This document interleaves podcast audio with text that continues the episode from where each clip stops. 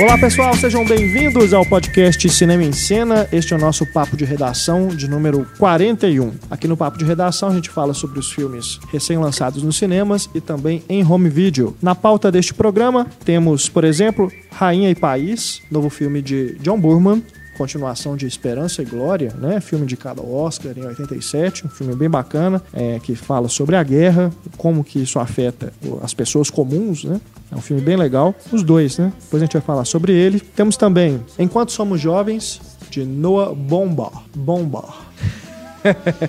que é que tem Ben Stiller e Naomi Watts no elenco. Temos ainda Sangue Azul, filme nacional dirigido por Lírio Ferreira, com Daniel de Oliveira. Temos ainda Lugares Escuros, com Charlize Theron. Rauha, novo filme de Lisandro Alonso, né, um cineasta muito cultuado no circuito de festivais. Finalmente tem um filme lançado comercialmente no Brasil. E ainda o documentário sobre Kurt Cobain, exibido um circuito bem limitado, né? Acredito que só na rede Cinemark que esse filme foi exibido, né, em um horário só, um, um evento para fãs, né? O Antônio lá, né? é um deles, divertidamente que é a nova produção da Pixar, a nossa sessão spoiler, né? Então, portanto, no final do programa a gente vai deixar para falar sobre essa animação. Você que ainda não viu, você pode curtir o restante do programa, que ainda tem filmes lançados direto nas locadoras, como por exemplo O Apostador, com Mark Wahlberg, Projeto Almanac e é isso, né? Temos bastante assunto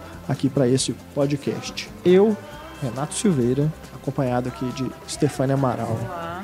Antônio Tinoco. Olá. Da equipe Cinema em Cena. Temos Marcelo Seabra. Opa! Do blog O Pipoqueiro. O Pipoqueiro, não deixem de visitar. um oferecimento. Ioki. Ó, oh, nós estamos fazendo propaganda de graça. Opa, não, aí. Ah, é. É. Então, para não ser propaganda, vamos falar das outras marcas. Tem Alma Chips, Pink. Acabou. Ah, Blockbuster. Eu compro no Mercado Central, não sei nem qual é a marca. Deve vir direto de uma fazenda. É. Temos também Isabel Wittmann, do blog Estante da Sala e da coluna Vestindo o Filme do Cinema em Cena, que vai participar com a gente por telefone para falar sobre Enquanto Somos Jovens. Daqui a pouquinho a gente entra em contato com ela. E também neste programa, aproveitando aí o fechamento do semestre, faremos aqui no Papo de Redação o Top 5 né, dos cinco melhores aliás, os cinco filmes favoritos de cada membro aqui do podcast, lançados, né, filmes lançados até o final de junho nos cinemas aqui no Brasil. Né, são somente os lançamentos comerciais. Nos cinemas e também os lançamentos de home video, que afinal de contas a gente sempre fala deles aqui no programa. Nosso e-mail para você que quiser entrar em contato, mandar sua sugestão, suas reclamações, suas dúvidas, é o cinema@cinemaencena.com.br. Temos também Instagram, Twitter e Facebook para você entrar em contato conosco, aproveitando inclusive o momento em que o Cinema em Cena estreia a sua nova versão, seu novo layout para o público em geral. Né? Os assinantes do Cinema em Cena já conheciam o novo Cinema em Cena, agora a versão nova está aberta para todo mundo conferir. Né? Você pode usar esses canais de contato para mandar suas sugestões, né? suas ideias, o que você gostou, o que você não gostou. Enfim, entre em contato que a gente vai dar, claro, uma atenção especial para a sua mensagem.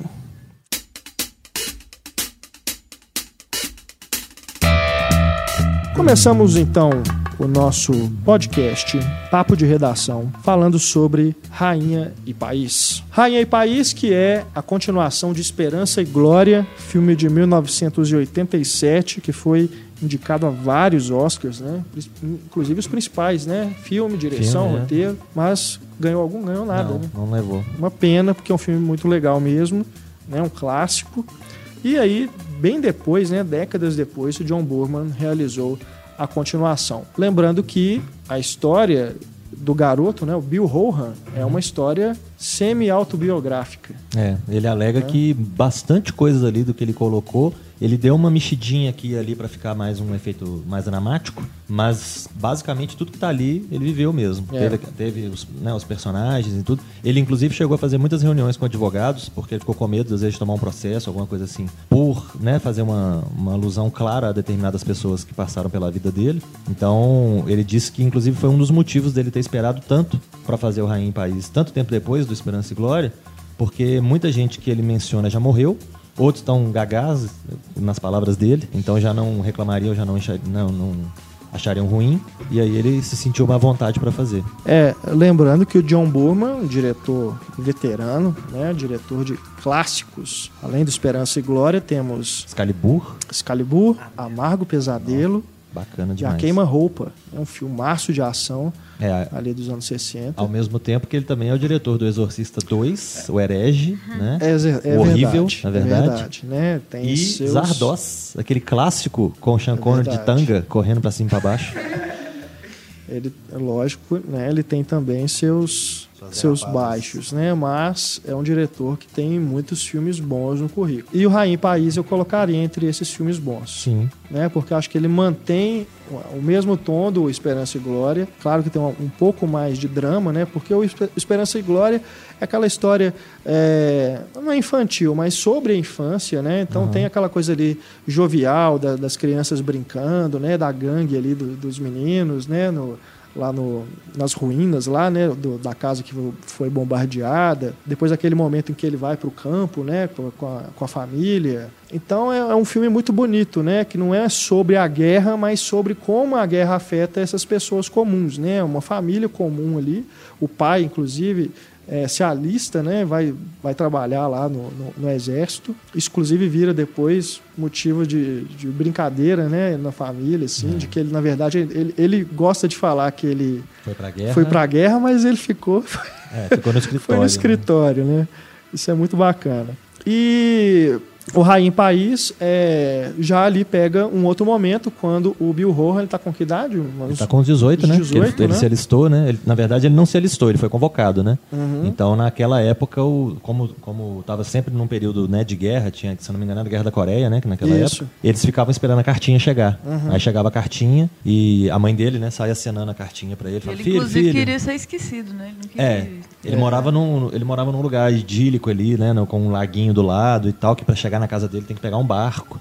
Então ele achou que pelo fato dele estar isolado, ninguém ia lembrar que ele existia. Mas É. aí a cartinha chegou e ele foi, né? E aí temos uns momentos mais dramáticos justamente por causa da idade, né? Que ele tá, tá vivendo uma outra experiência, outros desafios, outros sonhos. E o que é bem legal é que o filme já começa com o final do primeiro, né? Aquele momento que ele vai pra escola e os meninos estão comemorando que a escola foi Thank you, destruída. Adolf. Aquela cena é muito boa. E aí o Burman faz uma fusão do rosto do ator que fez o, o Bill criança, né? Com o ator agora que faz ele mais velho, Callum Turner, que eu não, não conhecia. É, aliás, o, o menino, ele só fez aquilo também, né? Não, É, eu não achei mais nenhuma outra não tem mais referência. nenhum. Se trabalhou em outros filmes, nada de muita expressão é, em relação a público, né, a prêmios, etc. Mas o do elenco original, quem retorna são somente os pais, né? É, os pais, porque os outros atores né, já tinham É. mudado muito, né? A irmã dele, todo mundo ali já tinha mudado muito pra, pra poder aparecer de novo. Exato. E é bacana, né, na hora que ele volta para casa ali, a gente reencontrar né, os mesmos atores. É, a irmã mais velha, né, a Dawn, é uma outra atriz também, mas ela, eu achei que ela conseguiu é, incorporar aquele mesmo espírito da atriz original, né? Meio de ser uma doidinha. menina meio doidinha e tal, meio descolada, né? Eu achei bacana. Inclusive, é, é curioso porque quando você vê o cartaz desse filme, você acha que é o Bill romântico, com né? uma, Uma namorada, a menina né? que ele se- vai se interessar, mas é a irmã. É. Porque ela tem uma coisa meio, não, vou dizer que é incestuoso, mas ela é muito próxima dele, né? Então aquele momento ali do cartaz é uma cena do filme, é quando eles se reencontram e ela pula assim nos braços dele, né? Parece realmente uma uma ex-namorada, alguma coisa assim. Mas eh, voltando aqui, né? Falando ainda sobre o Rainha e País, é, essa, essa parte autobiográfica a gente também já começa a perceber com mais força devido às várias referências cinematográficas que são feitas, né? É, ele mora ao lado de um estúdio, né? Então, É, Casablanca. É, eu vi até um- alguns comentários assim do pessoal que gostou do filme, é, desejando assim ver uma terceira parte com ele entrando na indústria, né, se tornando um diretor. é pena que é pouco provável, né? É pouco provável, porque ele tá o- com 82 anos. John Burman tá velhinho, né? Ele já anunciou uma possível aposentadoria e ele É. disse que se ele não se decidir por aposentar, ele já tem um projeto chamado Halfway House, que seria o próximo projeto dele, Então não, não acho que estaria nos planos dele fazer uma terceira parte, pelo menos não por agora. Aham. O que é uma pena, porque realmente os personagens são tão bacanas, né? Gente- É, seria eu, legal. Eu confesso, inclusive, que eu não tinha visto, né? O, já tinha lido a respeito, sabia da existência do, do Esperança e Glória, mas eu nunca tinha assistido. E aí, pela ocasião da, da estreia do Rainha em País, eu falei, ah, vou dar, um, né, quem- dar uma conferida, né? Quem sabe. E é interessante porque não é necessário.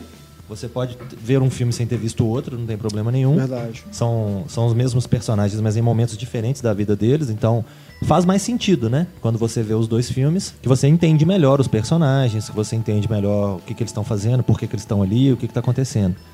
Mas um filme não é necessário para o entendimento do outro, mas é prazeroso, né? Você assiste os dois filmes, eu assisti na- praticamente no mesmo dia, e são, são realmente personagens muito bacanas. Você tem um, um clima de nostalgia que você percebe claramente né, nos filmes. Sim. Então você vê que tem muito carinho do John Boorman ali envolvido É na, na realização. E isso traz uma coisa bacana. Né? Eu acho que uma coisa até que eu fiz assim um, um certo paralelo foi com um pouco co- com essa série Downton Abbey, que tá né, muito, muito famosa, todo mundo assistindo. Minha mãe é fã número um. E de vez em quando eu pesco um pedacinho com ela lá. E eu acho que tem assim um pouco do- desse clima, né? Da, da coisa inglesa. Apesar de não ser com aristocracia. Tem um, né, tem um pequeno envolvimento, mas não é o, o principal. Porque, né, afinal de contas, eles estão ali servindo quem, né? Rainha e Sim. país. É. É. Não é à toa que o título do filme é esse. Quem ia pra guerra ia servir rainha e país. Então, até a questão do, da mudança, né, da, do monarca Uhum. é, é englobada ali também. Então, é realmente um filme muito interessante, que mostra uma visão da época, mostra uma forma de pensar, de vestir, de agir. Eu acho que isso é muito curioso, porque você acaba conhecendo um pouco melhor, né, aquele, aquele contexto É verdade. da guerra. Eu acho bacana que é, é no primeiro, acho que é no primeiro filme que tem o discurso do, do rei, né? Aham. Que é o rei Gago, É, o né? di- do, discurso do, rei. É bacana o comentário que ele faz ali. Você, a gente depois que já viu o filme, né? A gente sabe da história dele, né? Do, do esforço que ele fez para poder fazer aquele discurso. É bacana. E nesse segundo filme tem a hora que é transmitida a cerimônia, né? De, de coroação, Coroação. da rainha Elizabeth II. É, o próprio nome do filme já denuncia isso, né? Porque É. o filme chama Rainha e País, ou seja, o rei, né? O rei está morto, vida, vida longa rainha. É. Tem uma frase que eu acho que é- é- ela sintetiza bem o que, que esse filme respira, né? Que o personagem fala, nunca subestime o poder da tradição. Que é isso, né? O filme ele é super tradicional na linguagem, na narrativa, né? E essa, essa coisa da nostalgia que você falou, Marcelo, né? É algo que está realmente presente ali todo momento. É uma coisa muito pessoal. Acho que é um privilégio para a gente ter essa oportunidade de assistir um filme de um diretor tão veterano falar sobre uma história que é tão cara né, A ele, a né? ele. É bem legal isso. E acho também muito bacana ele se colocar nessa posição de pessoa comum, né? Não é, ele não está se colocando ali como ah, o cineasta, né, que estava ali começando e tudo, que, ou que iria se tornar um cineasta, uma pessoa especial que está vivendo aquilo. Não, ele, ele tem a me... o personagem do Bill Horn, ele tem a mesma importância assim em termos do- do- dos efeitos, né, das situações que acontecem ali, como o amigo dele, que é o, inclusive é o menino que faz o Ele é o Banshee, né? Banshee, do, do isso, primeira do classe do X-Men. Caleb Landry Jones. É. Eu achei ele, inclusive, ele destoa um pouquinho do resto do elenco, porque eu achei É. ele exagerado é demais. verdade. Ele faz Também caras achei. e bocas, parece que ele tá no teatro. É uma coisa meio Verdade. Fora, assim. A menina também, porque ele se apaixona, né? Aquela menina é linda, né? É, muito bonita. A irmã, né? Então, assim, ele, ele coloca todos no mesmo nível, assim. Ele não, coloca, ele não se coloca como uma pessoa especial. Não tem um heroísmo assim de guerra, aquela É, coisa, né? Tipo, é, é. só um- é exatamente isso mesmo. Pessoas comuns e tal. E suas histórias. É, é bem, é bem bonito, né? o Você falou filme. de referências, eles assistem o Rashomon no cinema. Sim, né? sim. Ele fala do Hitchcock e tal. Tem É. uma cena que ela tá na grade também que me lembrou Stromboli. Aham. Então, assim, cheio de referências legais. Crepúsculo dos Deuses, É, eles mencionam também. sim. O filme é todo sagaz. Duas participações bacanas no elenco, né? Que a gente deve mencionar. O Richard E. Grant, que é meio sumido, né? De vez em quando ele participa de uma coisa aqui, outra ali, como coadjuvante. Ele é uma, sempre uma figura imponente, né? E o David Thewlis, né? Que é o superior Isso. dele no exército. Tá gordo, Tá né? gordo, tá meio velho, assim, né? Tá É. com uma cara de mais acabado, assim. Mas também tá muito forte, né? No papel, É, assim, sim. faz muito competente. Então o elenco todo, de uma forma geral, é muito bacana. É, eu acho que, que mesmo que ele não faça um terceiro filme, como o filme é encerrado, acho que já, já é. É. perfeito. Já dá a entender o que que... Né, Cada um dos filmes tem o as seu coisas começo, meio e fim. surgir. Né, tem sua estrutura bacana. Um filme continua bem o outro, mas É. não, não, não compromete se não houver nenhuma continuação. Sim. Não é uma trilogia necessariamente. É, achei muito bacana, viu? Bem legal mesmo. Esse filme que foi exibido na quinzena dos realizadores no Festival de Cannes do ano passado. Só agora está chegando ao Brasil, né? Teve até um- um- alguns adiamentos, né? Já era para ele ter estreado. Mas que bom que passou no cinema. É, Que bom. A gente teve a oportunidade de. Aqui em Belo Horizonte ele foi adiado umas três vezes. A gente É. recebeu o comunicado de que ele ia estrear e já não ia mais. Acabou que eu vi o filme, fiquei segurando o texto. Aí quando ele Teve a cabine antes. teve a né? cabine bem antes, eu É. assisti. Aí quando o filme foi estrear que eu publiquei o texto no Pipoqueiro, porque ficou guardado lá um tempão. Bacana. Rainha e País, então, recomendado? Recomendado. Claro. Por todos que viram aqui no nosso podcast. Também em cartaz, aliás, esse eu acredito que já está saindo de cartaz, pelo menos aqui em Belo Horizonte já saiu nesse momento que a gente grava o podcast, mas ele estreou aqui, que é Lugares Escuros.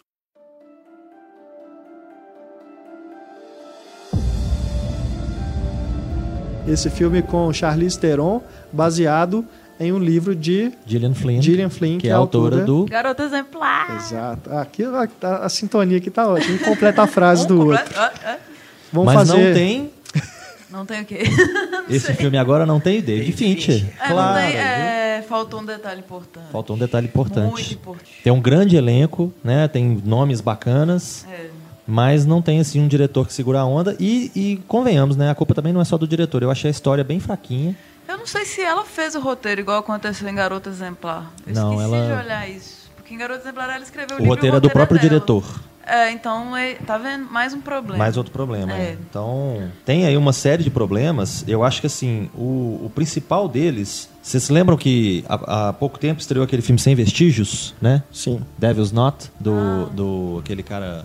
Atom, é Atom Legoyan, um né? assim, É, Daquele caso. Sobre o né? caso do West Memphis Three. exatamente. Os três, os três meninos lá que foram condenados por assassinato ficaram, sei lá, 20 anos na cadeia. Porque era metaleiro. Porque era satanista. metaleiro, satanista, usava preto e tinha cabelão, né? Tudo bem, eram três meninos bobos, três meninos retardados, mas nenhum dos três tinham cometido, né? Tinha provas concretas, né? É, não tinha a, a suspeita e os hábitos deles foram suficientes para condená-los. E eu, eu comecei a ver o filme e falei, é, é isso de novo? É a mesma coisa de já. novo? Então achei bem repetitivo, bem bem besta assim a, a história da família. Eu achei até bem fácil de você prever, né? Você sabe o que, que ia acontecer ali.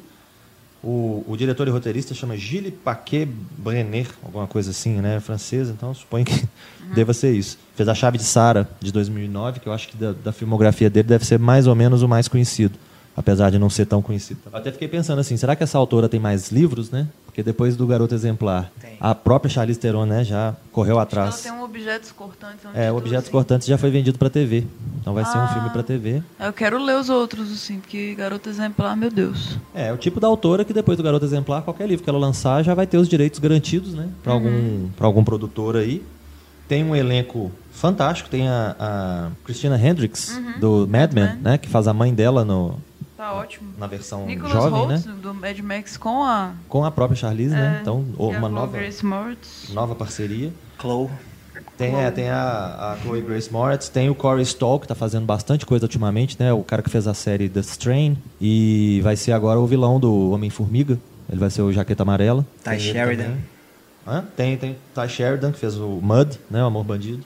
Ele é, Árvore o, da vida. o- é, ele é o irmão dela na, na versão jovem, né? Todos eles têm a versão jovem e a versão mais velha, né? É, é bacana, assim, tem aquele clima de, de flashback que sempre traz um sentimento bacana e tal, mas não é o suficiente. Eu Tinha acho que, que aproveitar melhor a galera e tal. Que é um filme, eu achei bonito assim, a fotografia, mas não É. adianta, porque ele é mal costurado mesmo. É um filme realmente muito bonito, Uhum. de cenas né, bacanas, assim. Tem, um, A atuação tá boa também. tem uns mas- momentos meio é, a queima-roupa. Porque, Né, queima-roupa você tem uma fazenda, bandidos entram na casa, matam a, Uhum. a família toda, e tem uma fotografia meio bucólica, assim. Tem esse clima. Mas é o tipo do filme que, né, pode, pode parecer até clichê, mas é o tipo do filme que você vai assistir querendo gostar. Porque Não, tem- eu fui muito tem na tanta pilha coisa, pra, né? pra gostar dele, mas não deu. Mas não no final você fica assim, é, só. Você fica tentando ainda achar, né? Ah, é legal Tipo, isso aqui. É, foi bom, mas não sei o que, assim, falta, né? Tipo, a Charlize Theron de, de camisetinha e calça jeans, não precisa de nada, né? Ela é linda não, de ela qualquer pode jeito. estar rasgada, furada, não tem problema. Sem o braço, né? Qualquer coisa que ela quiser. Ela é perfeita. Ela é linda, mas realmente, o Nicholas Hoult tem aquela cara de psicopata, né? Ele tem uma cara de doido, que é um olhar meio penetrante, assim, que é esquisito. Mas realmente é um pouco Uhum. É difícil. triste, tá todo mundo bem, dava pra ter prestado demais e, É. e- é isso. A história não ajuda, a personagem soltos. extremamente antipática, né? Ela é grossona. É, assim, a- a Libby. mesmo. É. Ela é bem estranha. E aquele culto mesmo que o, que o Nicholas Holt participa, eu achei que aquilo ia ser do caralho e tal. Que, nada, ele só, só foi lá e tal. e- É. Há um clube de detetive amadores, detetives amadores, né? É. Que resolvem investigar por conta própria crimes. Então eles têm uma fixação com Pela morte, assassinatos É. e tal. E como a Lib, né, foi a família dela foi vítima de uma chacina, ela se torna ali o personagem favorito deles. Aí que, que o filme começa a desenrolar. Mais do que isso, não vale a pena contar, mas, né, é um filme bem desapontante, né? Bem Podia ser melhor mesmo, muito melhor. É, eu, eu quando eu vi o, que ele seria lançado, eu fiquei até intrigado, mas principalmente pelo fato de ser uma história da autora de Garota Exemplar, né? Que eu gostei bastante. Mas não sei, vocês estão me desanimando de. Nós desanimamos o Brasil agora, né? nossa, Fujam dos lugares escuros. é. Realmente, Vale só pela Charlize, então, É. fãs da Charlize. Vale pela, por isso, sim, a ambientação e a galera. Entendi. Todo mundo bem, mas tipo, tenta remontar a história na sua cabeça com os buracos. Não, e ainda, e, e ainda ferrou uma outra coisa que eu tava pensando também. Eu saí do cinema pensando o seguinte: o James Elroy, que é um dos grandes autores que eu gosto pra caramba, né? Que escreve histórias policiais, escreveu Los Angeles Cidade Proibida, entre vários outros, ele tem uma autobiografia fantástica, que um- algum tempo atrás estava para ser filme, inclusive chegou até o David Duchovny para ser ele no, no filme. E o nome do filme é Meus Lugares Escuros. O nome do livro, né? Quer dizer, da, da autobiografia. Então eu fiquei pensando, né? Se sai o filme, adaptação do livro, vai chamar Meus Lugares Escuros. Quando acabou de sair um Lugares Escuros, Vai, então é o quê, né? vão inventar um outro nome, né? Tipo um escritor do barulho, né? Alguma coisa qualquer. Ai, ai, ai. Então, o preço de alguma coisa, né? Ou Qualquer coisa assim. Minha biografia, minha vida, história de minha vida.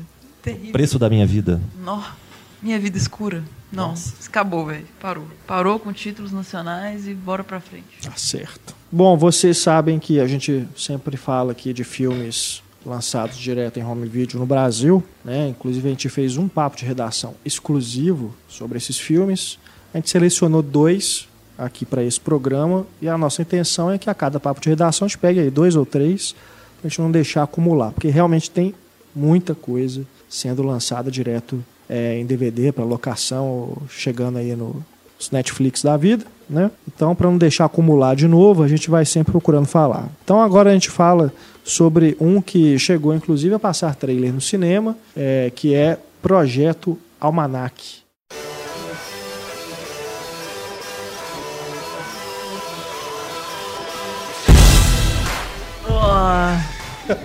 Tive que segurar o vômito aqui pra edição, mas agora eu posso. Não chega a tanto, Ah, não, gente. né? Não chega a tanto. A Eu, única pelo coisa menos, legal- não achei. É o Lola Palusa. É a única coisa legal do Vamos só contextualizar para as pessoas. né? Esse filme, que é uma ficção científica sobre viagem no tempo. Isso sempre me chama atenção. Adoro filmes de viagem no tempo. Quando eu vi o trailer, achei a proposta uma ideia original, né? Tanta coisa aí de requentada que a gente vê chegando nos cinemas, achei bacana. Mas acabou que o filme né, foi jogado aí para home video. É, E no fim das contas, acho que devia ter sido feito isso mesmo. Porque eu não gostei tanto, então, não gostei muito mesmo, não. Mas é aquilo, a praga do found footage. Mais uma vítima. Né? A gente já falou aqui daquele filme também lançado direto em home video, né? Do, das tumbas lá, ó. Assim na Terra como no Inferno, Uhum. né? Que é bem anos luz mais legal do que esse. É, mais legal. Mas sofre, esse aqui sofre do mesmo problema da estética da câmera na mão o tempo todo. Porque, cara, isso obriga o roteirista e o diretor a criar situações para justificar o uso dessa câmera, né? Então aqui no filme, coitada da menina a que faz a irmã do protagonista, ela mal aparece o filme inteiro, né? Eu não sei nem se ela é talentosa, eu sei que ela é bonitinha. pelos, pelos poucos momentos que ela aparece, mas ela fica, ela que está controlando a câmera a maior parte do filme. Então você obriga a criar um personagem só para isso. Eu lembro aquele filme Projeto X, Todos da festa, né? com projeto. Que também tem um personagem que fica o tempo inteiro só controlando a câmera. Só mais pro final do filme que você vai ver quem que ele é. Então acaba que assim, isso força a criar situações, né, que não precisava, né? Parece até assim que as pessoas cansaram de ver o filme formado da maneira convencional, né? Se é que existe isso, maneira convencional. Parece que ficou chato, né? Agora tem que fazer o found footage para ficar legal, para ficar bacana, moderno, né? Bobe, bobagem, né? Se esse filme tivesse sido feito da forma convencional, podia ter sido, apesar dos vários buracos do roteiro, né? Pelo menos visualmente, acho que seria mais interessante, porque é um saco aquele monte de jump cut é. toda hora né? Parece que é, é, sintoma de déficit de atenção mesmo. né? A pessoa não consegue ficar olhando para um ponto fixo durante 10 segundos, tem que ficar cortando toda hora. Tem que ser rápido. É, a, a primeira cena do filme, né, é, que é o menino se apresentando, daria perfeitamente para ser um plano único, sem ficar cortando, né? Aquele monte de take. Ai, um saco, é um saco. Agora, acho o problema também desse filme. Os atores não são. O menino protagonista ele não convence como nerd. A primeira coisa, ele é um Mauricinho. É. Ele não é um nerd. Os outros são estereótipos, Sim. né? Os amigos dele. É, a garotinha também. É. Todo mundo muito fodido. não rola não. Rola não. Mas é, eles não, não são convincentes. Parece que eles estão é, fingindo né, ser aquilo ali mesmo. Uhum. É, o lance da, da máquina do tempo, né? Que eles descobrem é no, no porão também. de casa. É. Não tem impacto.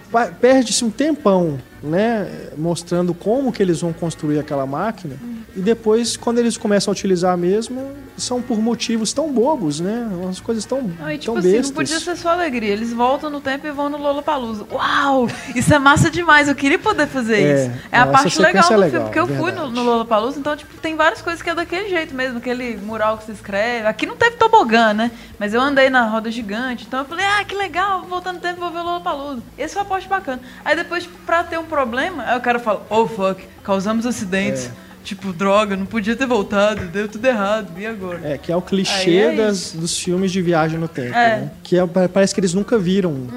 Eles, acho que tem um momento que eles citam De Volta para o Futuro. Ah, acho que eles não- nem citam. lembro.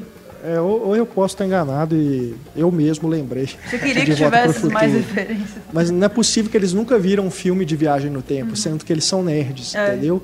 Pra eles descobrirem que eles não podiam ter feito aquilo. É porque nerd tá na moda, então eles são as, o wannabe de nerd. Então wannabe eles de não, nerd, não viram totalmente. o- nada, não sabem de nada. Eles só querem pegar as gatinhas sendo nerd. Eles É. constroem a máquina só pra isso? Pra ir pro Lollapalooza? Não, tipo, eles e- constroem porque eles viram que que, eles tem um gancho. Assim, É. tipo, tem, o menino apareceu num vídeo, é, sendo ele, um vídeo É. da infância, o menino aparece. Aí eles falam, nó. Aí tem coisa, aí tem uma história do pai dele, da, da- É. né? Então eles fazem. Aí Que a que, máquina que quem criou foi o pai dele. Aí eles É. descobrem nas Ah, coisas tá. do pai no porão é a máquina. Aí né? tem um menino que fala, nossa, perdi o A Lollapalooza, máquina não, uma acredito. parte da máquina. Eles têm que reconstruir, né, através do manual de instruções. É, o Lola é uma oportunidade de voltar no tempo divertido, tipo assim. É. Passou e nós vamos. Não, e também é pouco verossímil, ele sobe no palco com a banda, tipo, uma coisa que nunca vai acontecer. Pois é, uma- umas coisas que realmente tem, um- tem um monte de buraco, É. né? um monte de buraco, um monte de situações que acontecem simplesmente para ser legal, pra Uhum. ser cool, né? Mas no fim das contas não faz muito sentido é, dentro né, da lógica do roteiro aquilo acontecer. No final também não Ah, faz não. sentido, não. não vou falar o que que é, Não. né? Para quem ainda está interessado em ver o filme. Mas o final não faz sentido nenhum, é um buraco enorme, né? O filme, o filme pula dentro desse Eu buraco. nem lembro direito, eu vi um filme recente e não lembro o que acontece. De tão marcante que foi. Depois em off a gente relembra. A gente discute. Mas é assim, são coisas que. Filmes de viagem Lembrei. no tempo são é, suscetíveis a buracos, né? Não buracos de minhoca, mas buracos de roteiro mesmo. É, mas esse aqui, sim, são evidentes, né? Tem filmes que passa despercebido, aí você vai ver as explicações depois, quem fez uma análise mais detalhada, que aquilo realmente, né? Não, não tem muita explicação, né? Não faz sentido acontecer daquela forma. Mas aqui é, muito- é muito, muito na cara, né? Você fica realmente assim, começa a ficar desinteressado. Porque, por que, né, que isso está acontecendo? Mas se eles fizeram isso, por que, que isso agora eles estão conseguindo fazer também? Então, assim, não- o, o filme não explica, né? Ele não se preocupa em em, em dar é, Não tem um momento uma, sat- uma explicação satisfatória. não, não chega nem a esse ponto, não, mas uma explicação satisfatória para você compreender como que eles fizeram aquilo Uhum. E aquilo refletiu nisso. Né? Então chega uma hora que vira uma bagunça, é aquela historinha, aquele romancinho, meia boca, né? Aquele. Fica voltando na câmera 30 Nossa, mil vezes que também. saco aquilo. É que chato. saco. Menino bundão. Né? Bundão demais. Não, mas é, aquilo ali. aquilo ali é inverossímil. É. Né? O menino fala desde o início que ele faria tudo pra poder sair com a Faria tudo garota. pela Harley. A menina dando o maior mole pra ele e ele. "Ah, ah, Mimimi. ah, o não. Não, não dá. Mas enfim, né? É, é um filme realmente decepcionou. A produção dele, como eu falei, né? Que a gente ia voltar a falar Ah. do, do Michael Bay. É, tem que ter dedinho. A produção é, é do da Platinum Dunes, né? Que é a produtora dele. Fez várias outras atrocidades aí ao longo dos anos. Esse aqui eu acho que, diferente da Stefana, eu não acho que chega a ser uma atrocidade, não, mas é um filme que decepciona, é de fato. O menino, o protagonista é Johnny Weston, a Sophia Black faz a interesse amoroso. A garotinha ruiva. Sofia Black, A garotinha Delia, morena. Delia, Sam Lerner e Allen Evangelista são os amigos e a irmã do protagonista é Virginia Gardner. Todo mundo desconhecido mesmo. Né? Todos bem jovens, né? Aliás, o filme também, é, além de ser uma produção do Michael Bay, é da MTV. Ah, Então, né, você- como são caiu atores dessa geração. tempo, hein? Meu Deus. A que que MTV do nosso tempo nem filme fazia, né? Virou MTV, é. Eram só clipes. Pois é. Era bem melhor mesmo. Lançado diretamente em home video, aqui no Brasil, O Apostador.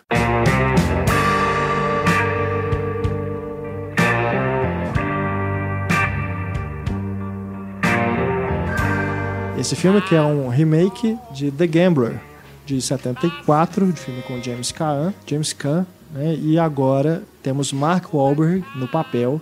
No papel intragável, né? Diga-se de passagem. Porque o cara é chato. E a direção agora dessa refilmagem é do Rupert Wyatt, que fez o Planeta dos Macacos A Origem.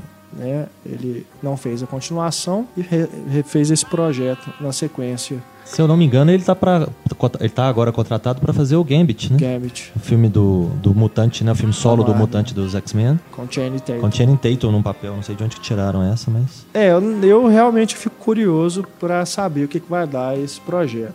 Né? Não- O Gambit, que no Porque- filme do Wolverine foi o Taylor Kitt, né? Que Pois pelo é. menos já tinha um pouquinho mais eu, eu, eu desconfio até que esse diretor pode acabar pulando fora. Porque se você for perceber os interesses dele até aqui, né, o Planeta dos Macacos Origem é realmente um projeto assim que tem um roteiro muito mais intrigante Aham. do que um filme de ação do Gambit, né? Isso lógico que a gente está falando na, na base da especulação, porque claro que pode ter um roteiro dos mais interessantes, né? Tomara. É, ó, e o apostador, Mas né? não é nada que você espere muita coisa, né? Um spin-off de X-Men. A gente já viu aí o que que já deu com os filmes solo do Wolverine, né? Acho que ele desanimou também porque o apostador é mais autoral, né? Parece que Pois é é. mais alinhado com o que ele quer fazer e aí Exato. recebeu crítica negativa de todo mundo, então. É, o, que, o que é curioso, né? Porque o Planeta dos Macacos faz parte de uma mitologia já bem estabelecida e o Apostador é uma refilmagem. Então acaba que parece que é um cara que não tá muito ligado em coisas originais, né? Ele tá sempre dando uma requentada. É verdade. Então, se agora ele segue para uma franquia como a franquia dos X-Men, né? Com um spin-off, ele vai se manter nesse papel aí de... verdade. Parece que a- a- a- o que ele gosta de fazer é pegar alguma coisa já estabelecida e dar uma mexida, né? Não que isso seja ruim, não que isso seja um defeito. Mas é um padrão, né? Você observa aí uma linha de raciocínio, de atuação. E ao mesmo tempo é algo que os jovens diretores dessa geração, eles estão fadados a ter que aceitar, porque o que é feito hoje em dia de original, né? Tanto de continuação. Se o cara quer fazer um grande filme, uma superprodução, vai ter que aceitar fazer um filme de super-herói, uma requen- um requentar uma franquia, né? Algo assim. Fazer o que o Coppola fazia, né? Desde, faz né? É. desde a década de 70. Vai alternando, É. né? Um projeto pessoal com um projeto grande para ganhar dinheiro. Mas aqui é, eu não- não sei se foi ideia dele fazer essa refilmagem ou se é um projeto que também estava aí né, na gaveta do estúdio há muito tempo. Se eu caiu não me engano, dele. o Marco Mas- Wahlberg que queria né, levar esse projeto para frente. Ele é, É. ele é produtor até do filme. Mas vocês acharam ruim? Eu gostei, cara. Gostei também. Gostei bastante. Eu fico no meio do caminho. eu não- Eu achei ele morno, É, assim, não esquentou é. direito, já que ele tava esquentando. trem. Ah, Eu acho que ele tem, ele tem um defeito, um defeito assim grande nesse tipo de filme, que é um filme que, como fala de um apostador, você já deduz que ele depende da sorte. Se ele depende da sorte, pode dar o resultado que for a qualquer momento de qualquer cena do filme. Então fica uma coisa meio circunstância, fica uma coisa meio conveniente a palavra. Então assim, você quer que a coisa siga por um caminho, é só você decidir o jogo que ele tá jogando ali de um jeito. Então fica uma coisa assim meio, É, eu, eu fiquei com medo no começo do filme de ser desses filmes de carta. aham. Que se você não entende as regras do jogo, você fica boiando, né? A não eu fiquei que- na hora não que que ele- focalizou lá a carta, eu falei, o que aconteceu? O que, que é Eu isso? não O que, que é agora? sei. Ele ganhou? Eu não sei como se joga 21. Blackjack, ué. Eu não sei. Tem que fazer 21, ué. Ó, falou o malandro da mesa, né? Ah, Tem que fazer 21. Se fizer a mais, você. Ah, mas o problema é quanto que o Eu rei sei vale? a 13? regra. 10. 10? As vale 1 ou vale 11. Dependendo da situação. Não, isso eu entendo, mas eu não entendo assim, quando que ele pode pedir a carta, quem que dá. Quanto essas que rola um coisas hit Eu não sei, cara. né? É. É, mesma coisa, quando tem filme de poker, cara, não, me perco total. Mas tem filmes interessantes, por exemplo, Rounders, Mas eu- Cartas na Mesa, é um filme que você não fica perdido. Mas eu É, acho que o principal, da ce- da- principal dessa cena inicial, né, do, do Gambler, é mostrar mais o aspecto destrutivo do personagem, né? é verdade. É, quando o filme é bem ele, feito, ele vai o jogo não dobrando. importa, né? É, ele vai. O principal da cena é ele vai dobrando até não dar mais a sorte dele, né? E ele perder todo o dinheiro conquistado. Isso logo no início, né? É, não, mas eu, eu fiquei é um medo que de- logo depois se dissipou, Aham. né? Porque É. depois o filme se transforma em outra coisa. né? Na, na cena seguinte que a gente descobre que ele é um professor que dá aquela, aquele sermão lá nos alunos, né? É. Uma cena muito boa. Muito boa. Os diálogos são Você ótimos. espera que o professor vai encorajar, Monólogo, né? né? Os, os alunos, aí ele faz justamente o contrário, É. né? Se você não é gênio, nem tente escrever um livro, senão vai conseguir. É, Vai, ficar, vai passar o resto da vida dando aula mesmo, porque livro você não vai escrever, né?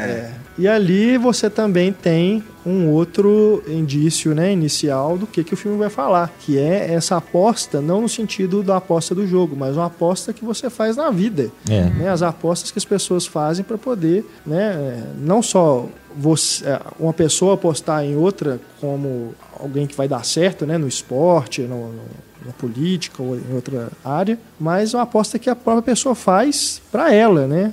Se ela vai insistir naquilo até dar certo ou se ela vai desistir e fazer alguma outra coisa, né? E no, no caso é um personagem bem difícil, Um né? personagem doente, né? Porque Sim. ele mesmo, É. ele entende isso, né? Verdade. Ele tem uma doença, ele não gosta de jogar. É. Não é? Claro que ele deve gostar, mas ele tem, ele entende, Procura problemas, né? é, ele entende a dimensão do- da necessidade dele de apostar. Então é, é isso que o Renato falou. O apostador no- do título aí no caso não é só um cara que joga dinheiro, né? Que vai no cassino ou qualquer coisa assim. É um cara que aposta a vida dele o tempo todo.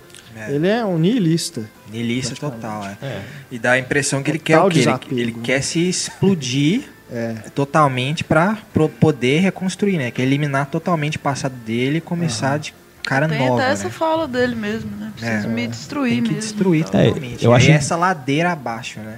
E ao Todo. mesmo tempo você percebe quando, que ele sabe jogar. É. Tem momentos ali que você vê que ele sabe, quando ele quer ganhar, ele ganha. É. né? Ele sabe como é que Ele funciona. gosta de viver perigosamente, né? E eu achei interessante assim a, a- Sabe as manhas. o relacionamento dele com a mãe, né? A Jessica Lange, numa, numa participação relativamente pequena, Márcio muito forte. mas muito forte, né? Atuação muito boa. O relacionamento dele com a mãe eu achei bem interessante, porque não se pinta a mãe como uma, uma vilã, uma babaca ou qualquer coisa desse tipo, que poderia às vezes se esperar. Porque, ah, tadinho, ele é fruto de uma casa, né, um lar difícil, de pais ricos que não prestavam atenção nele ou qualquer coisa desse tipo, né? Porque o avô dele é sempre mencionado como o milionário da Califórnia, aquela coisa toda. Então eu acho que na hora que mostra a mãe, que mostra a interação entre eles, mostra que a mãe tá preocupada com ele, a mãe é carinhosa com ele, a mãe pode ter lá o jeito dela, né, de ser, mas que ela se importa com ele. Ele que realmente tem, né, talvez um distúrbio químico no corpo, alguma coisa assim que, sei É. lá, alguma coisa psicológica que faça ele ter essa necessidade de essa compulsão por aposta e por se arriscar. né? O roteiro original do James Toback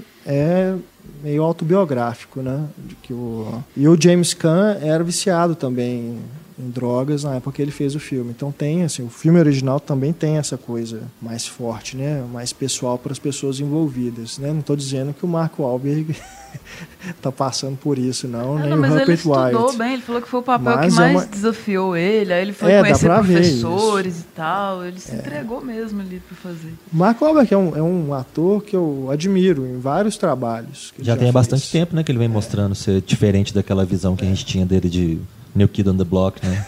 É. do Mark Mark Mark. Mark. Ele faz uns Transformers por aí, mas ele tem papéis muito bons também. É, a gente No tem que fim dar... dos tempos. Fim dos tempos. Tire dessa lista. Por favor.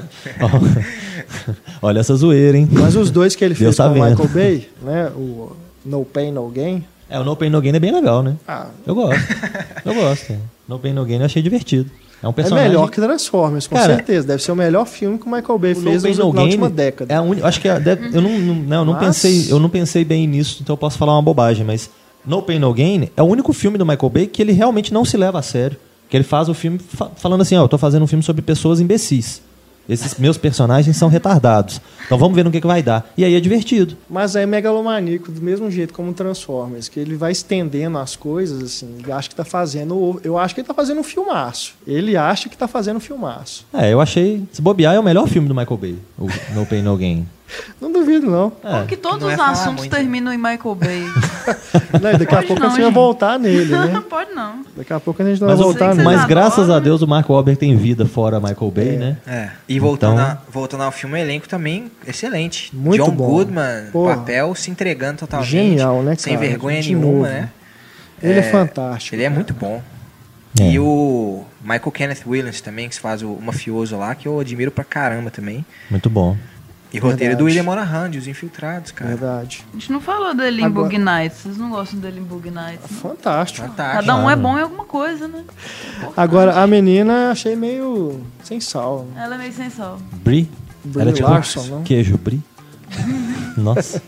Apaga, apaga. Deixa, deixa. Mas ela é realmente, ela é meio sensal, assim, e o personagem dela meio que cai de paraquedas, porque ela parece ter uma certa fixação aluna-professor, né? É. E ele, como é um cara destrutivo e ele tem consciência disso, ele acha que se ele às vezes tiver um envolvimento com alguém, ele vai levar junto, né? A pessoa pra destruição dele. Tem um momento bacana, né? No que é o momento que eles vão pro cassino, por exemplo. Então eu acho que não, não, o filme não- muitas vezes, eh, provavelmente ele não consegue se aprofundar muito na relação dos dois, porque o personagem não quer se É, eu aprofundar. sinto isso também. Então a menina fica sempre rodeando por fora, né? A gente não eu, conhece go- eu ela. gosto do fato dela se interessar por esse estilo dele de vida, né? Que pra ela é um bad boy, né? Incentivá-lo, inclusive, né? A seguir dessa forma. Mas realmente sinto que falta um pouco mais de desenvolver, né? É. Um pouco mais a relação dos dois. É, eu, eu cheguei na sensação no final do filme de falar. Você é, gostou? É, é. Acabou que você gostou, né? Na, na conversa bom. aqui, você Um elenco curtiu. bom, direção muito boa, Muito história boa. que prende sua atenção, história bem contada, Bom É. ritmo. bom ritmo. O cara é insuportável também, né? Eu acho assim, é engraçado o tanto de filme ultimamente que a gente tem com personagens A insuportáveis. música, a música É. de John A trilha Bryan, fantástica. É, a trilha sonora é muito boa, o, o uso de músicas, né? Muito bacana. Tem um reggae lá do Pink Floyd. Tem, é. Eu não gosto do povo ficar fazendo versão de creep do Radiohead. Eu não aguento mais. Esse, esse é o problema pra mim. Mas tem bastante, tem músicas legais, né? Tem momentos interessantes, tem uma umas- trilha Tem boa. umas quebras de expectativas também. Tem um aluno lá dele, né? Que a gente acha que, ah, não, é um aluno qualquer É. e tal, mas a gente muda totalmente a Sim. perspectiva. Você Tem aquela cena que- legal que ele usa uma sombrinha colorida atrás dele, assim, dá uma bela fotografia, Fotografia é bacana. não né? é? Tem uma coisa legal, a casa dele também, vocês viram que é toda transparente, assim, e a base dela é uma, uma estrutura bem fininha, assim. Aí tem uma, uma cena da, da, da chuva, assim, que você vê que ele tá bem vulnerável. É, Então met- cenografia, metáforas, não metáforas é? visuais. Genial. É, por isso que eu tava falando, que eu, eu acho que esse diretor, ele tem um potencial de ir longe, assim, de fazer uns filmes bem bacanas mesmo, se pegar projetos ambiciosos. Não pegar um spin-off de X-Men. É. Mas às vezes é aquilo, o cara precisa balancear, né, para sobreviver É. na indústria. Fazer um caça-níqueis, depois faz um algo mais pessoal, né? Mas eu acho que é um cara que vai longe, viu? Vai se observar aí de perto. E também, uma outra coisa que eu acho interessante mencionar é que me, me- ao longo da projeção ele me lembrou muitos filmes, porque começa com essa ideia dele ser apostador, mas depois que você descobre que ele é professor, aí que ele começa a interagir com os alunos e tudo, você começa a lembrar do, do da- daquele filme do Jake Gyllenhaal, por exemplo, da Aranha, Ah, Homem Duplicado. Homem Duplicado, né? Que ele é Ah. professor. Eu me lembrei muito, muito. bom, Não, muito bom, Homem Eu Duplicado. prefiro me lembrar do David Gale. Tem, é, tem, eu, eu me lembrei muito do Ralph Nelson, que é um Sim. professor destrutivo, meio complicado, problemático também, do. Como é que chama aquele menino? O Ryan Gosling. É, Ryan Gosling, que também é um, é um filme estranho. Tem um filme recente também, Detachment, que eu acho que ficou como substituto, que é o Adrian Brody, que ele é chamado, ele é um- realmente um professor substituto, então quando tem algum problema na, na rede pública, com algum professor, ele entra no lugar para substituir. E também é um filme meio estranho, assim, Escola causa... do Rock também tem o professor substituto. É, mas... mas tem, achei que tem, tem muitos filmes com, com professores como personagem que tem uma, uma onda meio parecida, assim, um clima meio parecido, que me lembrou. Então... Mas aí tem o, né, o fato dele ser esse apostador, dele ter essa vida mais destrutiva que diferencia ele um pouquinho desses outros professores. né? Tem até um filme do Ryan Reynolds, né? Que ele é Escola da Vida, eu acho, uma coisa assim. Que ele é um professor de, de uns meninos também. Então é isso, né? O apostador que já tá aí em home video, mais um que eu coloco na lista de filmes melhores que muita porcaria Que que chega aos cinemas. né? É uma De mãos pena. dadas aí com a entrega, né, do Tom Hardy. Ô, Pois esse é, aí sempre. Podia, são filmes que poderiam perfeitamente terem sido lançados nos cinemas, e mesmo que fosse no circuito mais restrito, né, em salas em- com poucas cópias, mas merecia, né, uma pena mesmo. Bom, o Marcelo Seabra teve que nos abandonar agora emergencialmente, ele nem se despediu de vocês porque ele vai voltar, tá, gente? Teve que fazer uma ligação, é, a gente sabe que não é uma ligação, né? é Outro compromisso que ele teve, mas a gente não vai falar o que é, né? Vamos Deixa deixar o mistério, mistério. Deixa o mistério. né? Melhor. Mas a gente tem aqui agora conosco a companhia da Isabel Wittmann, né? Falando com a gente por telefone. A Isabel, que está morando em Manaus, né? Ela está estudando lá, fazendo seu mestrado e participa aqui do podcast mais uma vez. Agora vamos falar sobre Enquanto Somos Jovens.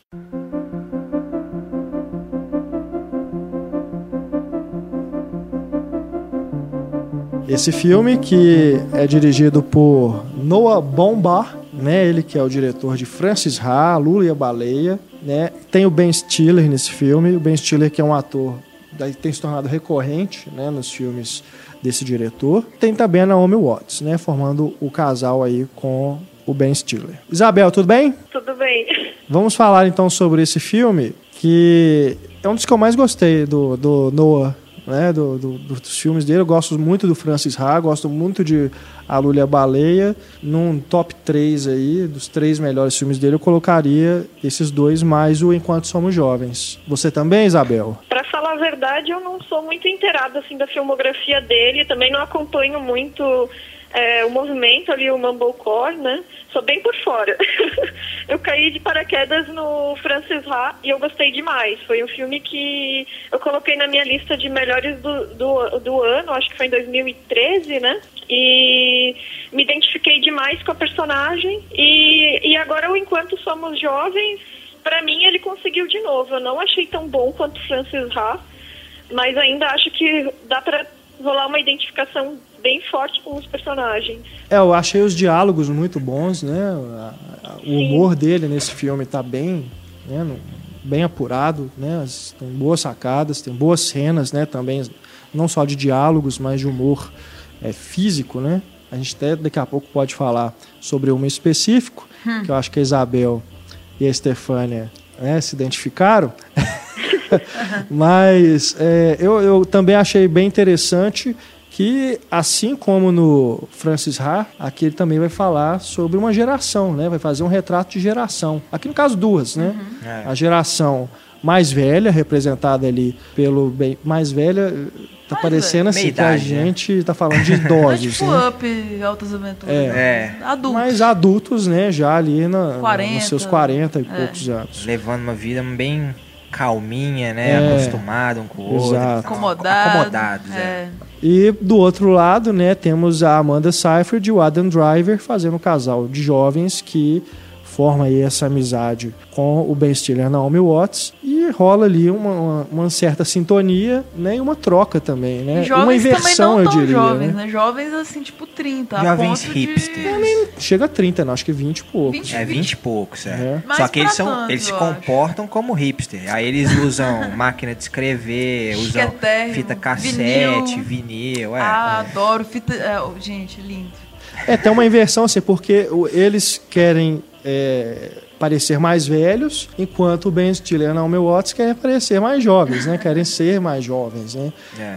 Inclusive, assim, os equipamentos e as roupas né, que eles usam, né, os gadgets né, que eles usam ali, os telefones e tudo, ah, na casa deles também, a gente observa. É algo assim mais é, contemporâneo, né? Enquanto os, o casal mais jovem tem todo aquele estilo retrô. Né? Mas também o, o Ben Stiller e a Naomi Watts, ela, eles realmente são fascinados por esses dois, essas duas pessoas mais jovens, mas também tem um pouco de dificuldade de, de relação mesmo, né? Você vê algumas cenas como a, a, a aula lá de hip hop, né? Você, o, a, o é, andar é, é de bicicleta, né? Você vê que no, eles não estão. Eles estão procurando um lugar, né? Uma sair dessa relação, essa calmaria que eles vivem, né? O Ben Stiller e Watts, mas eles estão também têm alguma dificuldade de entrar totalmente nesse mundo dos mais jovens. Até né? a, não sei se é um trecho de um poema ou de uma, uma prosa poética no início que, que indica essa resistência com o mais jovem, né? Que eles têm. Até eles não têm filhos e tal, eles estão confortáveis naquele mundo, assim. E é um passo que eles vão dar com a, com a outra geração, conhecer essa outra geração. Acho que é trecho de um livro, não? É, que um diálogo, é, né? é um diálogo de um livro. É. Mas essa coisa também de, de o casal mais novo gostar das coisas retrôs também tem muito a ver com essa geração hipster, assim, e essa situação da política dos Estados Unidos depois de 2008, né? Porque a geração que tem mais de 30 anos, mais de 40 anos, foi uma geração que cresceu se acostumando com as mudanças de tecnologia e se adaptando a elas. Por isso que também os mais velhos são retratados dessa forma, de é, sempre ali no meio do, das coisas tecnológicas, dos gadgets, né? É. E os mais novos é, já estavam com essa tecnologia lá, não viram essas mudanças como algo extraordinário e, por outro lado, com esses problemas econômicos dos últimos sete anos aí, é, tem, às vezes, dificuldade de acesso a certos bens materiais. São pessoas que já têm dificuldade de ter uma carreira como a geração anterior teve, né? Estável, né?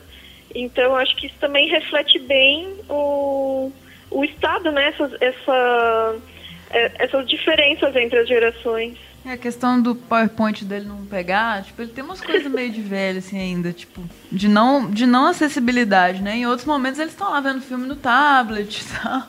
É. Enquanto os outros estão ouvindo Vinícius e coisas assim. Tem esse contraponto bem legal entre as duas gerações. É, só, só fazer uma observação, porque eu acho que essa moda retrô, a gente nem pode atribuir ela mais aos hipsters, porque é uma já é coisa é geral, que já é tão. Já. É geral. Tá tão difundida no comércio, né? Uhum vender é, essas coisas de, de, vinil, fita cassete, né? Que lembram isso, aqueles Celular telefones. Com a capinha de fita, até eles usam. É, né? As, as, camisas, né? Com a estampa desgastada. Colecionar essas... vinil.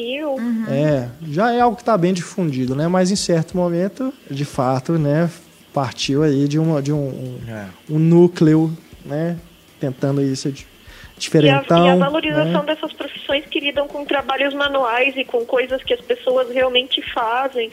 No caso da menina ali, que é a Amanda Seyfried, que ela faz os sorvetes caseiros para vender, né? Então, é. tem muito disso. Ele é quer montar a mesa, né? Ele quer fazer a mesa dele. É, é mais divertido, né?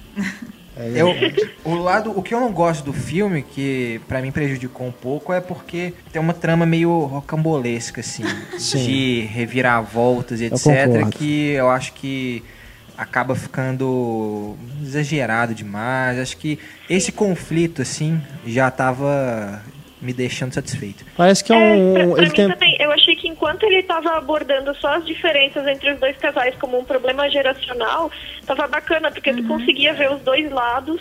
As, as duas gerações, realmente, como a gente falou, né? E depois que ele começou a, a personalizar é, colocar isso como uma questão pessoal, como colocando de, de, determinadas atitudes como uma coisa meio vilanesca, daí eu achei que enfraqueceu. Uhum. Concordo. É, parece que foi uma linha que ele encontrou, né, para ter ali um fio narrativo, né, é. para determinar algumas situações é, e encerrar o filme de alguma forma, né, encerrar o relacionamento daquelas pessoas de alguma forma, né. Mas eu, eu concordo com, com a impressão que vocês tiveram né, nesse sentido também. Agora, eu acho que é, é, curioso nesse retrato que ele faz dessas duas gerações, né? É que ele constrói um, um, paradoxo, porque essas gerações elas se chocam em algum momento, né? Porque uma geração parece que quer pertencer à outra, né? Não aceita, pelo menos os jovens não aceitam que eles ainda têm muito o que viver, né? Já querem pular, né? se sentirem mais velhos, mais responsáveis. E, em contrapartida, os que já estão ali mais amadurecidos, eles não querem aproveitar o tanto que eles aprenderam, né? Eles querem voltar no tempo, né? Querem voltar a ser, é, a viver uma juventude que ficou para trás, sendo que a vida adulta proporciona ainda muita coisa para eles e muito o que amadurecer, né? Porque eu, eu pelo menos enxergo que esse processo de aprendizado ele não tem final, né? A gente está aqui é um processo que vai sempre, cada vez, né, apresentando coisas novas que você tem que aprender e a viver e tudo mais. Eu estou me lembrando de, de um, um grupo de alunos do ensino fundamental que foi lá na rádio é, fazer uma visita, né, para conhecer, né, como que a rádio funciona. E eu perguntei para eles, né, quem quer ser jornalista aqui, tudo. Eles, é, é, é, é. Eu duvido que, Coitado. duvido que 80% ali vai seguir isso. Mas é, a- um- uma das meninas perguntou para mim quanto tempo que eu estudei para virar jornalista. Aí eu falei assim, ah, estudei quatro anos. E ela, nossa, é muito tempo. Porque você tem essa impressão na infância, né? Você, você, você fica imaginando quando que a escola vai acabar. Só que a escola acaba e tem a faculdade. A faculdade acaba, tem o mestrado. O mestrado acaba, tem o doutorado. Depois tem o pós-doutorado. E vai, vai só complicando, né? E não dá pra ficar parado no tempo, né? Não dá. Que é o que o Ben Stiller claramente tá, né? Com o documentário de 10 anos dele, É. né? Exato. Que não sai nem a pau. E às vezes precisava ele ter esse contraponto também pra ver qual é que é. Não ficar É, foi só na visão fundamental esse dele, né? contraponto, É, né? Foi com fundamental. Até no, no- não vou contar, mas ao desenvolver do filme ele vai amadurecendo esse documentário dele, né? Em É. relação a essas. Sim. E sim. até o pai da, da esposa dele, né?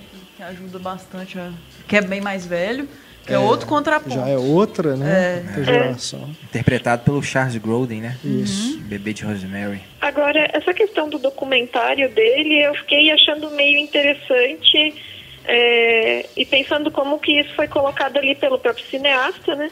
Porque ele, ele tem uma visão, digamos assim, purista sobre o documentário, é, no sentido assim de eliminar a ficcionalização no filme de documentário. Eu fiquei pensando, o quão realista seria isso hoje em dia, sabe? Alguém que ainda que faz documentários que ainda acredita que documentário e ficção não pode se misturar. É, É, é verdade. realmente andam de mãos dadas, né? Agora, sem spoilers, mas eu gostaria que vocês duas comentassem Ai, a Deus. cena em que eles têm uma experiência. Como é que chama aquilo? Ayahuasca. Ayahuasca.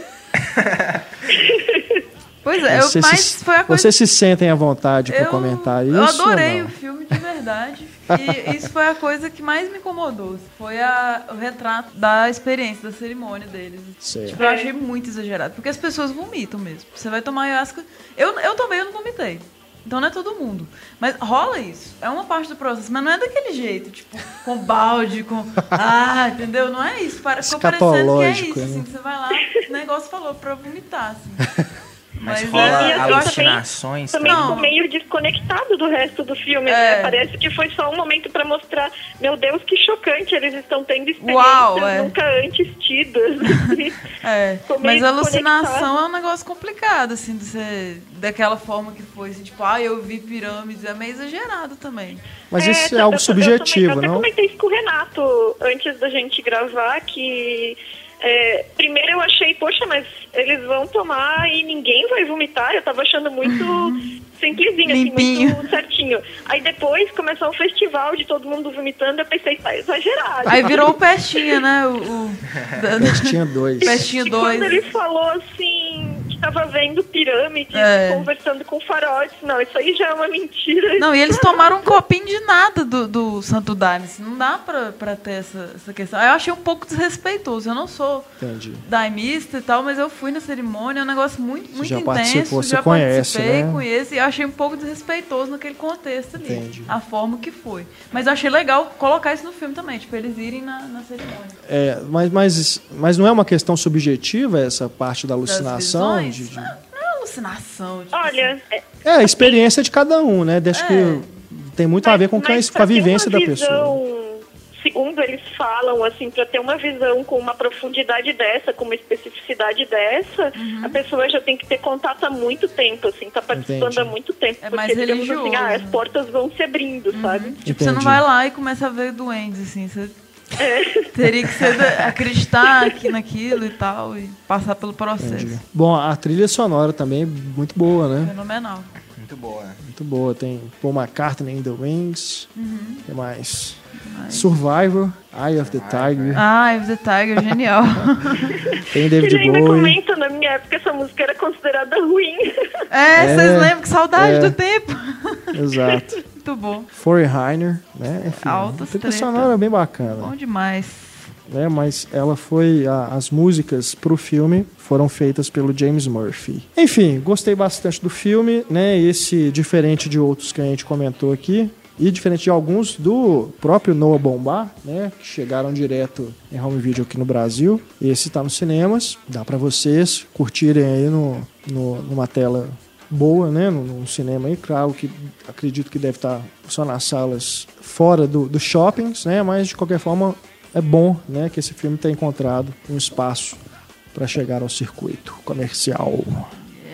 Isabel, aproveitando a sua participação, né? Aqui no nosso podcast, a sua presença xamânica Hum, no nosso moleque. podcast, nós preparamos aqui, nesse momento, um balanço do ano né, até aqui, do primeiro semestre, dos filmes lançados nos cinemas e também que chegaram direto em home video, né? Filmes que a gente já comentou aqui no papo de redação. Cada um aqui eu vou pedir para falar os seus cinco favoritos. Daqui a pouquinho o Marcelo fala os dele. É, Quem quer começar? A Isabel, não? Isabel? Ela é convidada de honra aqui, não?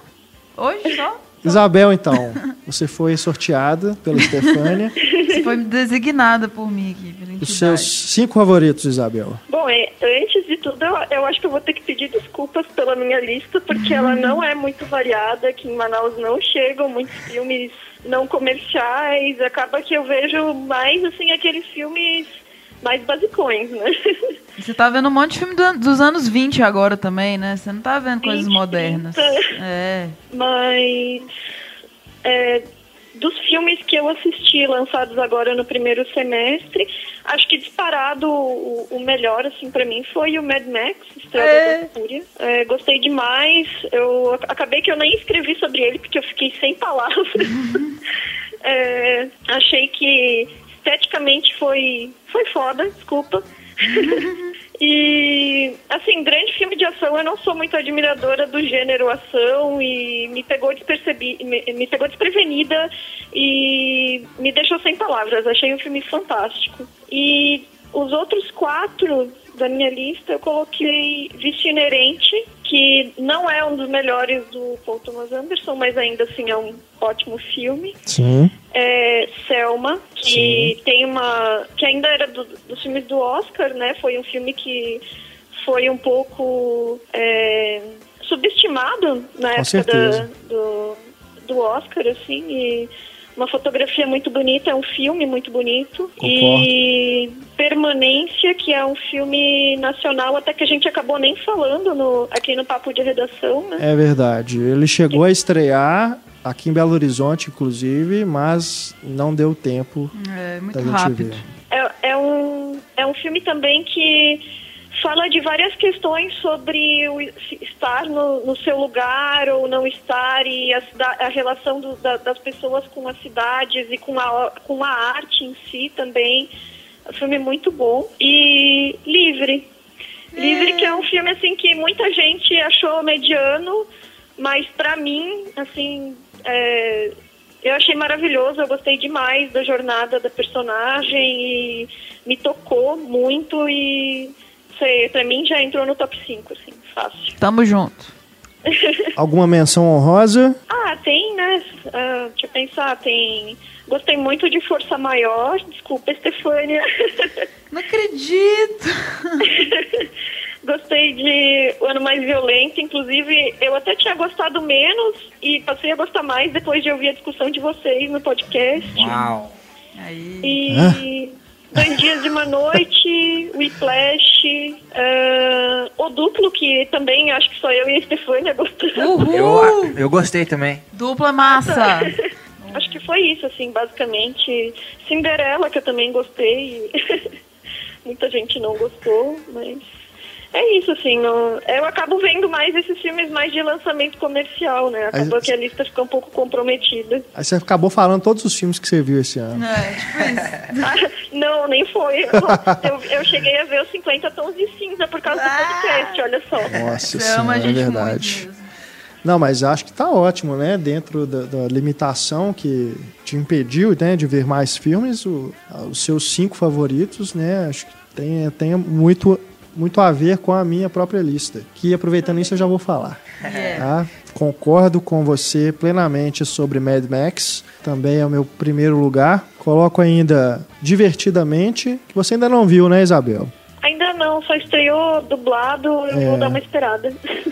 É, eu coloco, daqui a pouco a gente vai falar sobre ele na sessão spoiler. Em terceiro, Winter Sleep, né? O Que grande Winter Sleep. vencedor da Palma de Ouro do ano passado, que só chegou aqui no Brasil este ano. Também cito o Vício Inerente, assim como Isabel. Achei também um filme muito, muito bom. Né? Também acho que o Paul Thomas Anderson já fez é, filmes melhores, mas ainda assim é um filme de responsa, né? E tá bem aí acima da média do que a gente vê. é, que a gente comentou, inclusive, aqui, né? No, no papo de redação, né? nas várias pautas que a gente elaborou. E fechando, é difícil.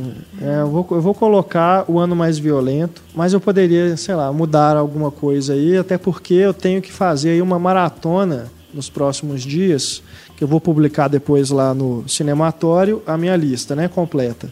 Eu quero ainda ver os filmes brasileiros que eu perdi e que eu vi que no, no Video On Demand, né, da GVT, que é a minha operadora, mas eu sei que no NetNow também deve ter, porque a distribuição é do Canal Brasil. Vários filmes já estão disponíveis lá. Então eu perdi no cinema, vou tentar recuperar agora. Então tem ainda para ver o Branco Sai, Preto Fica, o A História da Eternidade. Ponte aérea. Ponte Aérea, que é Stefania. né? Adoro. E outras pessoas também. É um filme que é, agradou muita gente, né? Mas eu, eu suspeito que ele não vai entrar em top 5, não. Mas eu vou. Quero Se assistir. você não gostar, tem Quero briga. assistir. Brincadeira. Mas enfim, é, mas é o meu top 5 fica nesses por enquanto. E citando algumas menções honrosas, eu coloco o A Entrega, né? Só para citar dois filmes lançados direto em home video, A Entrega e também O Apostador. Eu coloco como menções honrosas. A, a minha, em primeiro lugar, vício inerente. É? Discordo um pouco. Discordo sim. A minha opinião, vocês também gostaram do filme, né? Mas eu acho que tá entre os melhores o Paul Thomas Anderson, sim. É, segundo lugar vai para Foxcatcher, filme que me impressionou bastante. É, terceiro lugar, Divertidamente, bela animação da Pixar. Quarto lugar vai para Whiplash. E quinto lugar, eu também sou um fã eterno dos Dardenne, vai para Dois Dias, Uma Noite. E menções honrosas para Força Maior, Dívida de Honra, Tommy Lee Jones, O Ano Mais Violento, sensacional também, Mad Max, Ah, já tava, Uai, como já tava assim? estranhando. É, não- demorou demais, velho. Nogo deixando Mad Max. e finalizando a entrega também, filme muito bom. E um que eu, eu sei que o Renato gosta também, A Gangue. É sacanagem. O, o do. É, ele merece uma menção mesmo. Nem que seja desonroso, mas é bom. Então, vou começar pelas menções honrosas pra dar mais suspense. Aliás, só elogiando muito boa lista, Antônio. Hum, A lista Vai gostar também tanto. muito. É, menções. Eu empolguei bastante com esse encontro Somos Jovens, então eu faria uma menção a ele, sim. Tá recente, mas Você achei tá ele realmente pra frente? Tô começando pelas menções, tô falando primeiro as menções. É, lá, então. A entrega também, o duplo, com certeza. Livre também, com a Isabel. Divertidamente. E os nacionais Ponte Aérea e Amor, Plástico e Barulho. Que a gente falou bem no início do ano, que é aquele filme do Brega que eu adorei. Também merece uma menção. Agora a lista Esses oficial. são, esses são as Esses menções, são menções honrosas. honrosas. São filmes foda, mas não entra no top 5. Então, quinto lugar, Frank. Frank, sim. Pirei. É, Babadook. Sim, Mapas para as Estrelas. muito bom. Mad Max e Birdman. Ah, tô com tava, uma... Oscar cara. Tava tão bem. Não, Birdman é top mesmo. A Mad Max é do caralho. Eu fiquei brigando, os dois ficam brigando pelo primeiro lugar, assim. Mas é a mesma questão da Isabel. Eu também não sou uma grande fã de filme de ação, mas Mad Max você não tem discussão. Você vai lá e tem aquela porrada. É interessante que Birdman é o vencedor do Oscar desse ano e só entrou em uma lista. No. no é. É. Até então. Vamos ver o que o Vamos Marcelo ver como vai é que dizer. eu acho que o Marcelo nos também. comentários em off, eu acho que ele vai colocar Ele é o, um fã de o Bird. Birdman, mas vamos esperar. Ele é o homem-pássaro em pessoa. Ele é, o Marcelo. ele. Vamos ver isso. Vai entrar só na É. minha lista, o Birdman. É, daqui a pouquinho ele fala com a gente, então. Bom, Isabel, muito obrigado, viu, pela sua presença aqui no nosso podcast. Ah, de nada. É, eu só queria fazer um parênteses. É, Renato, você- você chamou minha participação de participação xamânica e eu estava lembrando aqui para alimentar um pouco os estereótipos, né? Que é, não sei se todo mundo sabe, né? Mas o meu mestrado é em antropologia e agora a gente discutindo essas questões do filme ali enquanto somos jovens, da ayahuasca e tal. E a minha experiência com a ayahuasca foi em uma cerimônia religiosa que eu participei para fazer o meu trabalho final de uma disciplina sobre xamanismo, alimentando os estereótipos das matérias loucas que as pessoas das humanas fazem, estudam. Pô, o trabalho final, então, foi, Foi um trabalho mesmo. Foi. Foi um trabalho. foi trabalho de campo. Eu fui tomar ayahuasca quando teve aquela notícia que o cinema ia acabar. Aí meu amigo me chamou e Tá falei, vendo? é agora, meu filho, é agora que eu vou exorcizar esses. O impacto É, É, foi tenso. foi Mas foi bom. o fim do cinema Eu senti uma, uma good vibe muito grande, assim, com a ayahuasca.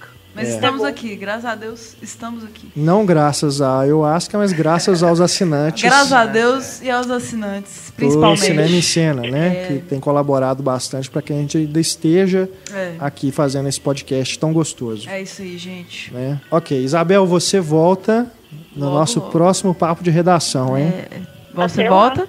Isso aí, isso aí, amiga. O seu blog, estantedasala.com. Isso. Aliás, as pessoas agora podem acessar Uhum. Os blogs né, da Isabel e do Marcelo da home do Cinema em Cena. Exato. Né? Filiado. Tem lá o- Filiados. Temos os links lá das últimas postagens e tem também a seção blogs filiados lá, onde você pode ter a lista de tudo que os nossos amigos né, têm postado em seus blogs. Os acessos já aumentaram bastante. Ó, tá vendo? Divô. E eu agradeço. Você fez dois anos de blog, é isso? Dois, não, são seis. São seis! Nossa! Porque eu te conheço há menos tempo. Puxa, puxa, muito tempo. Não, mas é porque assim, eu vou e volto. Eu já voltei com esse blog três vezes. É, antes tinha receita, né? Uma, uma coisa, uma história. É, mas assim, Sério? da última vez que eu voltei, realmente foram uns dois anos e pouco. É, isso aí. Uai, eu quero, rece quero receitas. Receitas veganas, né? Ah, não, então não pode deixar, né? Obrigado. Gente, já teve, já teve de tudo. Já teve tutorial de costura, o comentário de figurino, receita, a comentário Raquel. de videogame. É a estante da sala, É né? estante mesmo, cabe tudo. Era, o nome foi por isso, porque eu Tá colocava tudo lá. Aí fiquei um pouco mais focada nos últimos anos. Tá certo. Visitem o blog da Isabel e também leiam a coluna Vestindo o Filme, que tem feito maior sucesso. E é. né? Aliás, eu sei que a Estefânia também tem feito sucesso. Ganhou inclusive presente, né, É, Estefânia? eu ganhei um filme. Agradeça, né? Eu, preci- é, eu quero agradecer aí, por favor, o Adri- o Adriano, que ele chama, meu fã, que me deu o filme. Muito legal. Chama a. A partida. A Partida. O japonês É, que o Oscar. né? eu ainda vou ver o filme e depois eu mando o feedback. Mas É. os dois aqui viram e gostaram. Eu gosto, gosto. Confesso que eu não lembro muito. É, depois eu te empresto então, Antônio. Eu tô animada pra ver o filme.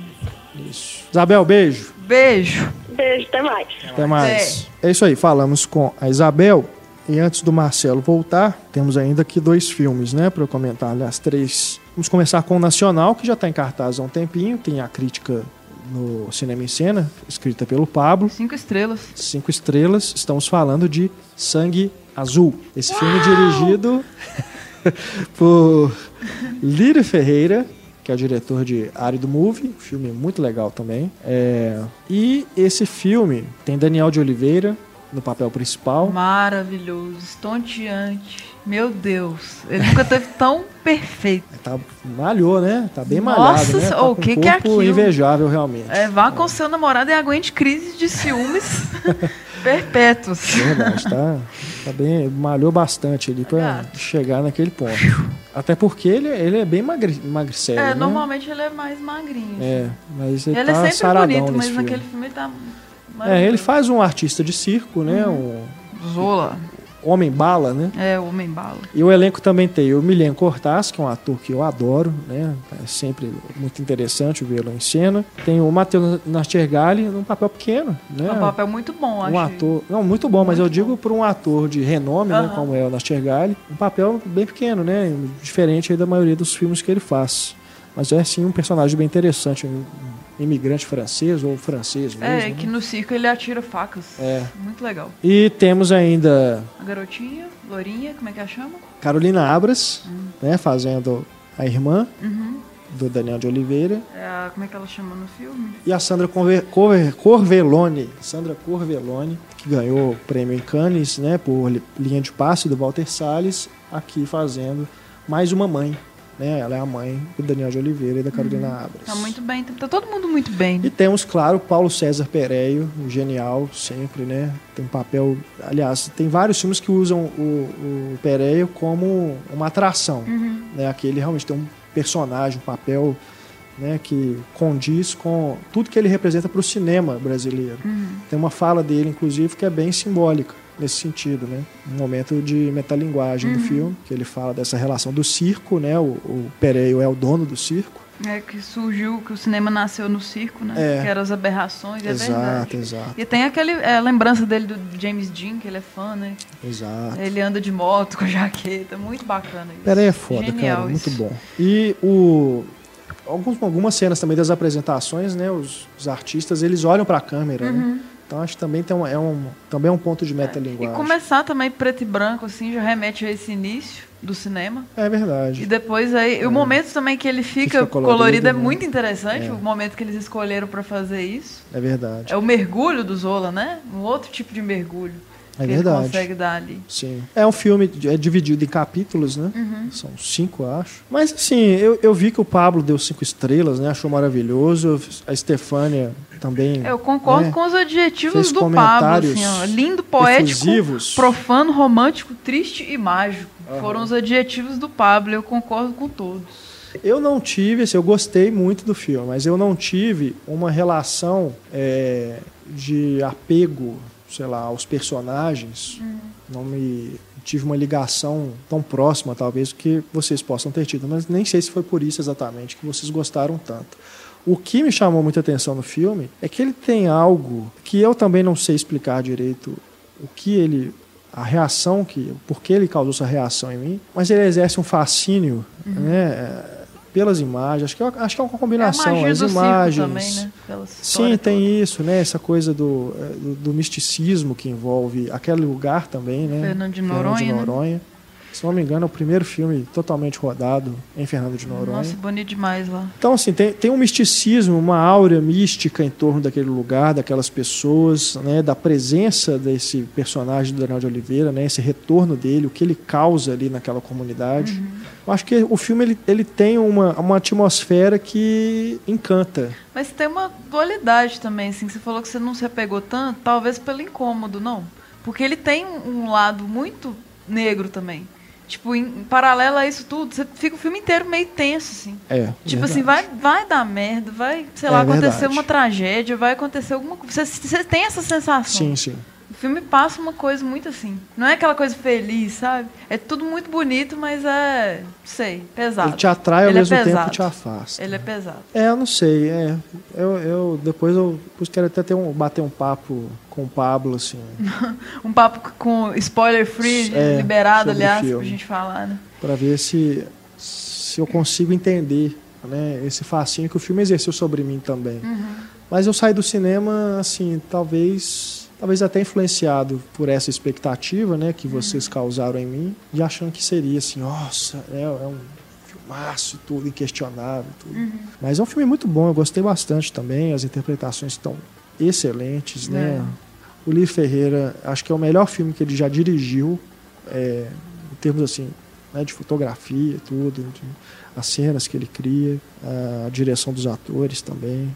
Acho que é se bobear deve ser o melhor filme dele. Uhum. Enfim, é, é um filme que realmente tá, né, não é à toa que está durando nos cinemas, né? Aqui em Belo É. Horizonte já deve estar quase um mês que Que está ele saiu e voltou, né? Até pra um É, acho que ele festival. estreou num cinema, depois ele uma reestreou, né, uma semana depois em outra sala, que é o Cine 104 aqui É. em BH. Mas ele chegou a passar no Ponteio, né, que é um cinema Hum. de shopping. Uhum. Então, pelo, pelo elenco, né, acredito que foi por isso que ele teve esse apelo. E é interessante, uma coisa que a gente já Mas ele comentou tá de... Belas Artes também. Tá né, também? Também. De outros filmes aqui que até certo ponto você não sabe onde que eles estão, porque o sotaque não é de Fernando de Noronha, é um sotaque mais assim, Recife, assim, mais carregado. Aí você, é meio que um não lugar também, que podia ser É. qualquer lugar. Você não sabe, não tem uma localização, nenhuma data. Tem os, os sotaques estrangeiros É, também. tudo misturado, bem aquela- Brasilzão mesmo, assim. A mulher do, do atirador de facas, É. né, que é cubana. Mas até o figurino é tão de circo, tão remoto, assim, que até você vê o celular, você não sabe que época que é, É, o que que tá acontecendo, assim. é. E. Nossa, é muito, muito poético, isso é muito bonito. Sim, As sim. coisas que o pai adotivo têm dele imagens, fala e tal, esse, sim. esse retorno dele pra casa. Sim. E- mas ele trabalha com, com questões, assim, bem. Tipo, até. que mexem com a moral da pessoa mesmo, assim. Questões de, de moral que vão incomodar muita gente. Sim. E que é maravilhoso o jeito que ele coloca, assim. Que rompe todos os estereótipos, certas cenas, assim. É, Né? é Tipo, verdade. e, e bloqueios mesmo, assim, tipo, tem, tem umas coisas que chegam a, a ser imorais mesmo, assim. Algumas, algumas relações que, que, que várias É. pessoas vão julgar, assim, É verdade. né? Que eu não, Não posso falar, sei, mas, é, não vamos falar. mas você Mas assim, no quem filme. já assistiu vai entender o que eu vou dizer. Eu acho que aquele momento, mais no final do filme, não sei se aconteceu aquilo ali exatamente, não. Entendi. É. É, pois é. Pode Na ser água. um sonho. Pode ser um sonho. É, Porque aquilo ali que é o problema. Pode não é a outra pode? cena, as, du- as duas outras cenas é, que eu tô falando. É aquela última cena que é o, que é o mais Aham. polêmico. sim. mesmo. As outras são quebra de, de estereótipos. assim. Mas é, vale a pena vocês conferirem pra saber do que, que a gente tá vale. falando. Sangue Azul. Eu faço um, um paralelo com outro filme é, recém-lançado nos cinemas. Também se passa num lugar místico. E é uma coprodução brasileira, inclusive. É? né? É, do Canal Brasil com a Bananeira Filmes. Olha só. que é Rauha.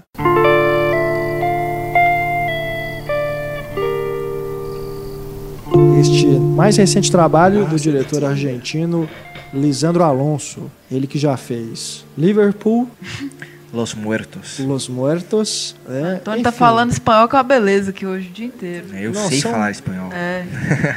É um diretor dos mais cultuados no circuito de festivais. Não havia tido um filme lançado comercialmente no Brasil. Pelo menos eu acredito. Não sei. Eu sei É. que antes desse, o anterior a esse, o Liverpool, não foi lançado. Mas enfim, é um diretor que é um diretor que a gente chama, né? É, costuma falar que é de difícil acesso. As pessoas têm que ter um- uma boa vontade. é, como é que eu vou dizer?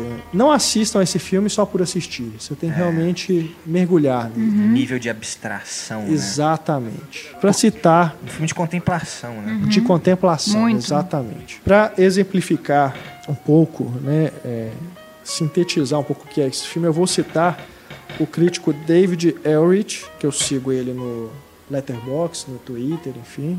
Ele, escreve, ele é editor da Little White Lies, que é uma revista de cinema, um site também, né, eles publicam na internet também. Ele lá no Letterboxd ele falou que o Rauha é uma espécie de rastros de ódio dirigido por Tarkovsky. Ah, eu percebi um- uma vibe rastro de ódio também, meio Não é? existencialista.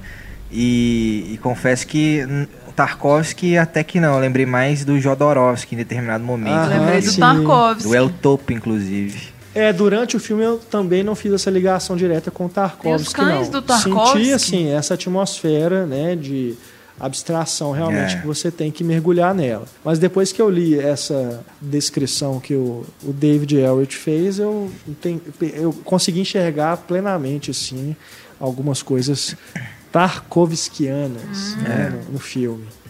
Porque- Porque ele, ele tem realmente essa coisa do. é, de não ser. É, é aquilo, é, não é uma representação de um local exato. Né? Ele já começa, inclusive, com um letreiro né, explicando que há um, um- há um local ali na Argentina, né, que as pessoas não sabem exatamente onde que fica, como que é e tudo.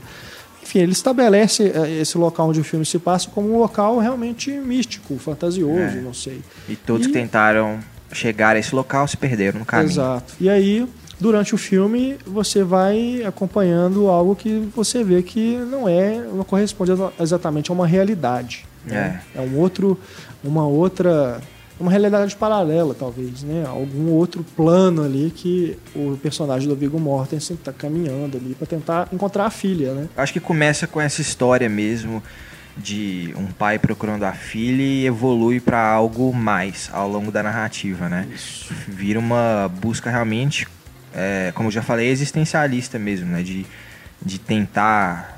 Vários temas que você pode pensar, né? De relação a superar uma perda, essa jornada que a gente precisa fazer de superação e a própria o próprio personagem percebendo a, a, a insignificância no universo, né?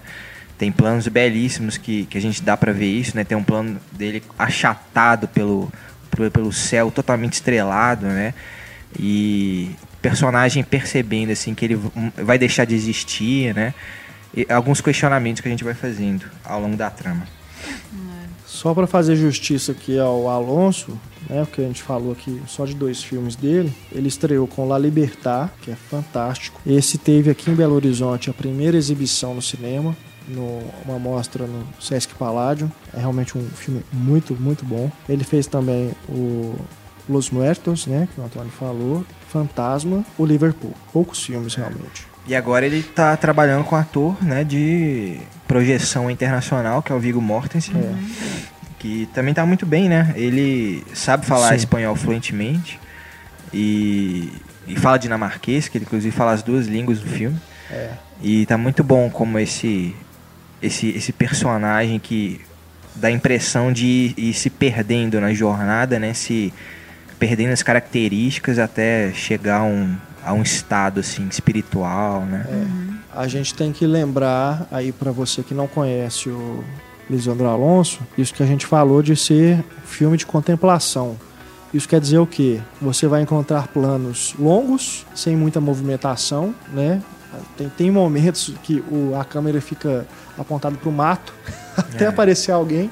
Bem Tarkovsky isso né? também. Então é realmente um filme que você tem que ter é, um, um, carinho por ele. Uhum. Eu não vou nem dizer que tem que ter paciência, não, porque parece que. Pejorativo. É, você é tem difícil, que ter um carinho com é, esse filme. Né? Você eu... tem que realmente estar é, disposto a mergulhar nele, a entrar nesse universo. E poucos diálogos também. E ter esse, essa. Saber dessa proposta, né? Que é um cinema que realmente ele foge das convenções do cinema comercial totalmente. Uhum. Né? Ele realmente é um filme. É, não é à toa né, que nenhum filme do, do Lisandro Alonso nunca não foi exibido aqui no Brasil até esse. Que se não tivesse o Viggo Mortensen, uhum. eu duvido também, viu, Sem que chance. passaria Aragorn nos cinemas. salvou. Tá, é verdade. E aliás, como ele tem essa coprodução brasileira, é. né, isso deve ter influenciado também para a distribuição dele ter ocorrido aqui no Brasil chega com um ano de atraso também, né? Porque Normal. ele passou no Festival de Cannes do ano passado. É, foi premiado, prêmio da FIPRESS. Isso. Ressaltemos também o formato de tela. Ele fala agora. é quadradinho, né? Ela é mais quadra... quadradinho. É um não chega a ser um pouco mais. É, não chega a ser o quadrado do Javier Dolan, é. né? Um por um, mas é um formato de slide, né? Aquelas fotos antigas. E né? tem um arredondamento também lateral. É, as bordas assim. são arredondadas. É. Né? Eu tive a impressão que a tela foi abrindo igual no, no Mommy, mas não literalmente. Tipo assim, o que acontece com eles? Foi abrindo. Era mais um foco centralizado, assim. Começa naquela cena dos dois, aí depois tem ele. Aí no final, pra mim, a tela já tava grande, assim. Aí eu fiquei pensando Porque se você a tela. foi entrando. É, filme. tipo, você vai entrando é. assim. E a tela não é exatamente quadrada. Então, eu é. fiquei assim, será que era essa a tela inicial? Parece que os, os, os enfoques do início tinha mais cor nas laterais, então deixava a figura mais centralizada. E no fim, tipo, paisagens mais amplas, assim. Uhum. É muito bonito o filme. Compensa. Não, maravilhoso. Muito bonito mesmo. É, acabou que eu não coloquei na minha lista né, no top 5. Merece uma menção, né? Mas agora eu tô pensando aqui, acho que eu colocaria no lugar de O Ano Mais Violento. Hum, você falou que as, que as coisas é, poderiam mudar e... Podem mudar sempre, né? Enfim, um filme realmente muito bonito, tem... Né, apesar, eu, eu fico imaginando se ele fosse é, um scope, acho que ele ficaria ainda mais bonito, né? Assim, por, ter- por, por as imagens, né? O local ser muito bonito, né? Tem umas, umas cenas que ele cria ali. Tem, eu, eu me lembro de uma do, do Viggo Mortensen olhando para uma poça, né? E tem só o reflexo dele É o meio do, esverdeado. antes do cachorro, é. É, é muito bonito aquilo, né? Então, fotograficamente, acho assim, quanto maior ficasse, acho que seria mais É. impactante, né? E é um filme pra. Mas respeitemos, lógico, a decisão dele de fazer um formato pequenininho. Que que faz sentido, é, totalmente. E, é, e é isso, eu, também gostei bastante. É um, aquele tipo de filme que cada um pode ter sua interpretação, né? Sim, sim. O filme não explica nada, então cada cena tem um cuidado especial e cada cena significa alguma coisa, né? A questão dele olhando para o céu, estrelado, a própria questão dele olhando para esse laguinho, vendo Nossa, a é imagem verdade. A cena deturpada. noturna é maravilhosa. Maravilhosa, é. Então, você realmente tem que entrar no filme e buscar o significado ali, tateando. Você vai viajar sozinho aí- com ele, bem solitário com ele. É, essa jornada realmente é uma jornada solitária.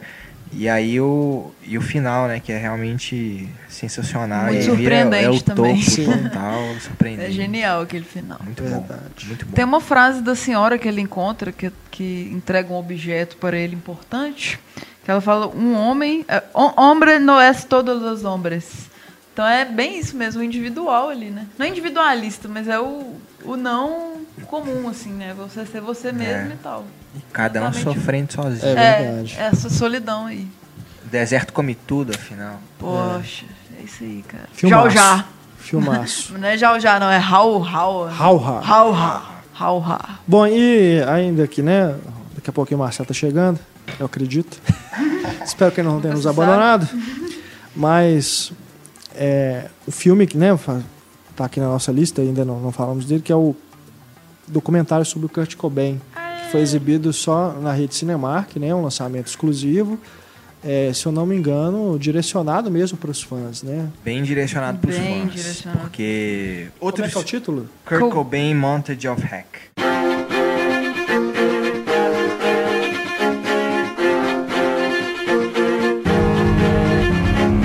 É de bem direcionado para os fãs, porque assim, se você não sabe nada do Nirvana, nada do Kurt Cobain, Você vai ficar perdido. você vai continuar, você vai ficar perdido e vai continuar sem saber, É, porque não vai te falar. não vai te falar nada do Nirvana, é uma coisa assim bem rasteira e superficial nesse nesse sentido. Até porque é uma história assim que Bem conhecida também. e já foi retratado em outros documentários e tal. Eu achei que o foco desse é a principal, né? O principal motivo para os fãs irem ver são é um material inédito que Uhum. o diretor organizou e que realmente é muito interessante, né? Tem diários do Kurt Cobain, Nossa, muito legal. Os desenhos dele. desenhos, anotações dele, né, no Vídeos dele diário. criancinha, com resolução excelente. Não sei É. se eles. é, com certeza fizeram um processo ali, porque não tinha condição.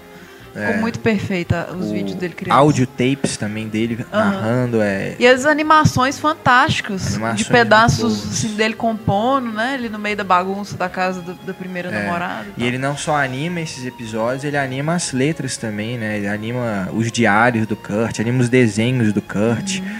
E, e o que ca- encaixa muito bem com o todo, né?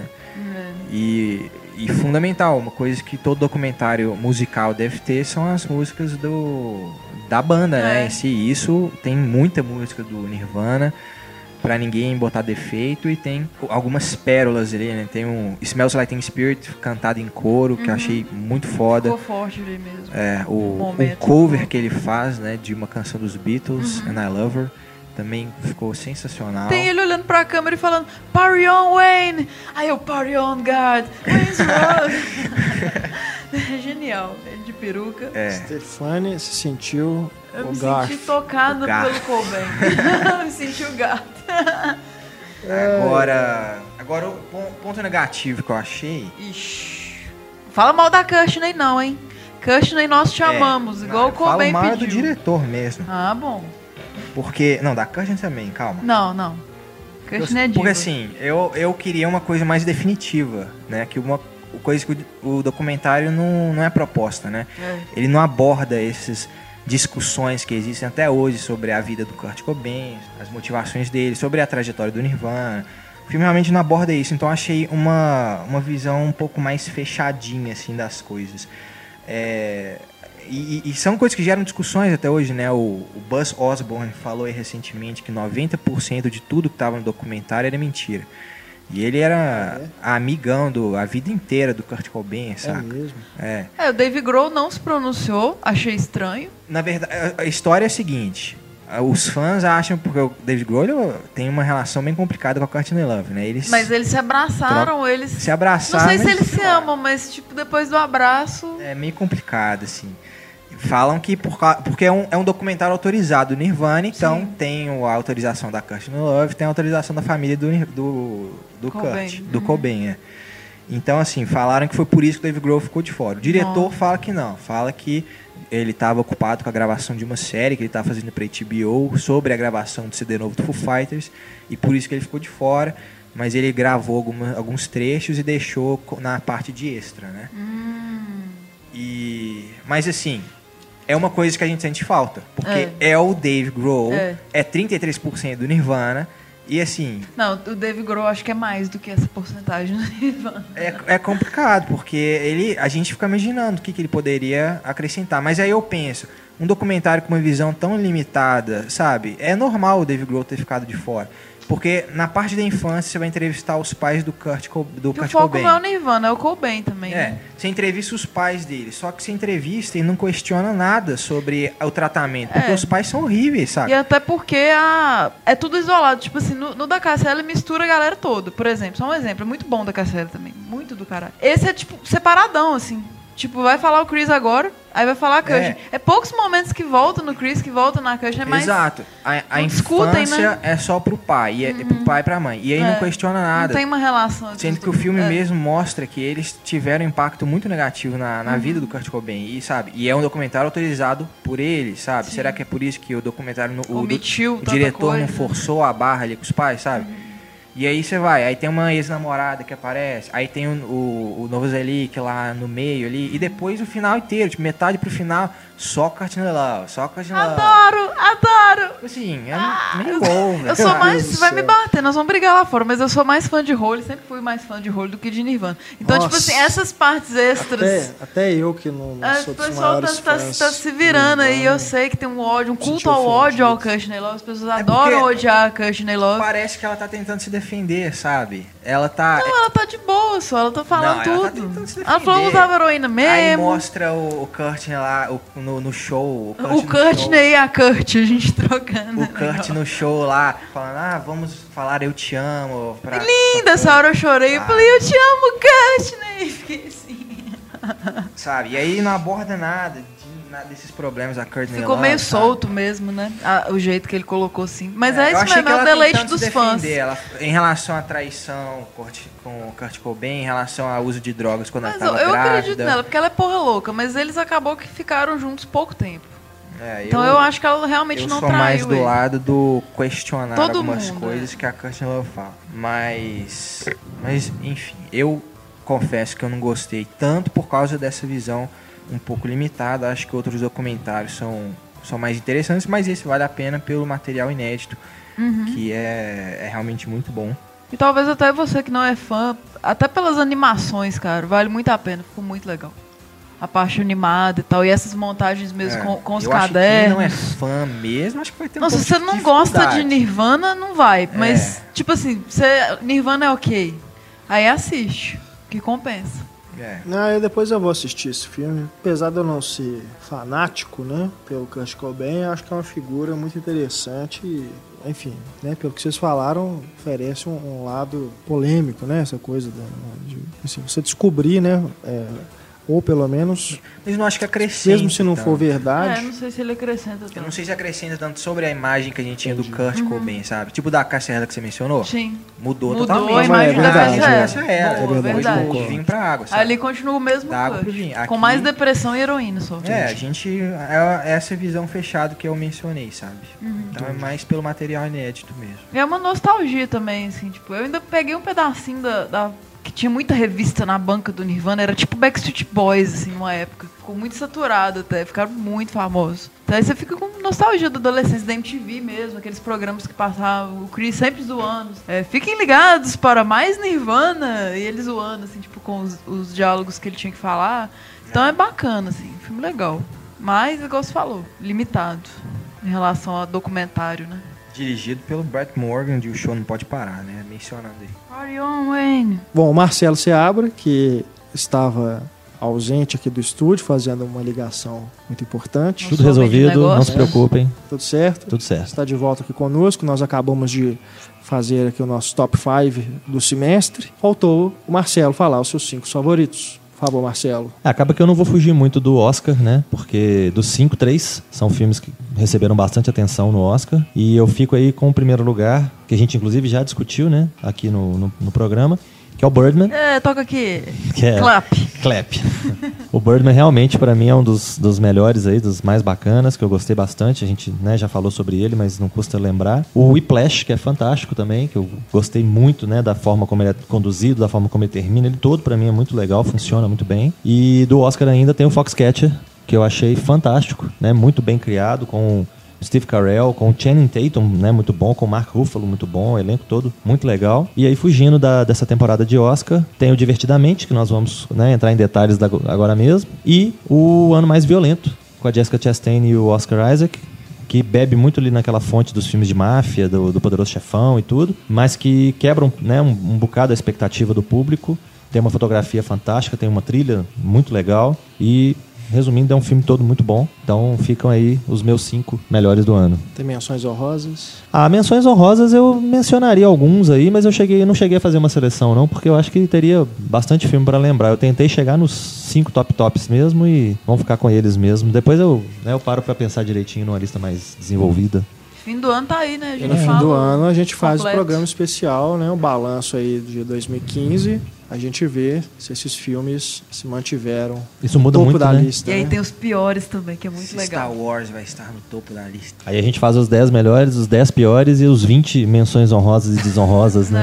É. E aí tem bastante Aí indicação. escracha. É, mas isso é mesmo. As minhas listas de menções honrosas costumam ser maiores do que top, top 10, enfim. Bom, então agora pare. Se você não assistiu a Divertidamente, pare o podcast, Perigo, vá ao cinema, perigo.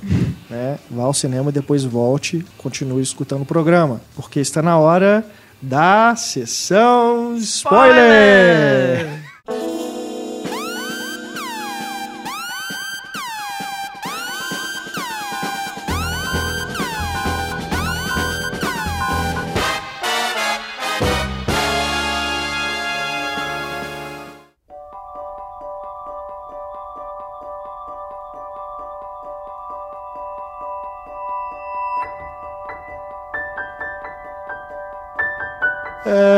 sessão spoiler no ar para falarmos sobre a nova animação da Pixar. Divertidamente, Inside Out, o título brasileiro, claramente para atrair o público infantil, né? É, e o público do Adam Sandler, né? Não afastar muitas pessoas, porque a tradução literal é impraticável, né? Colocar aqui no Brasil, de dentro para fora. De dentro pra fora, Nossa, né? ia ficar um filme profundo da alma, assim, não dá.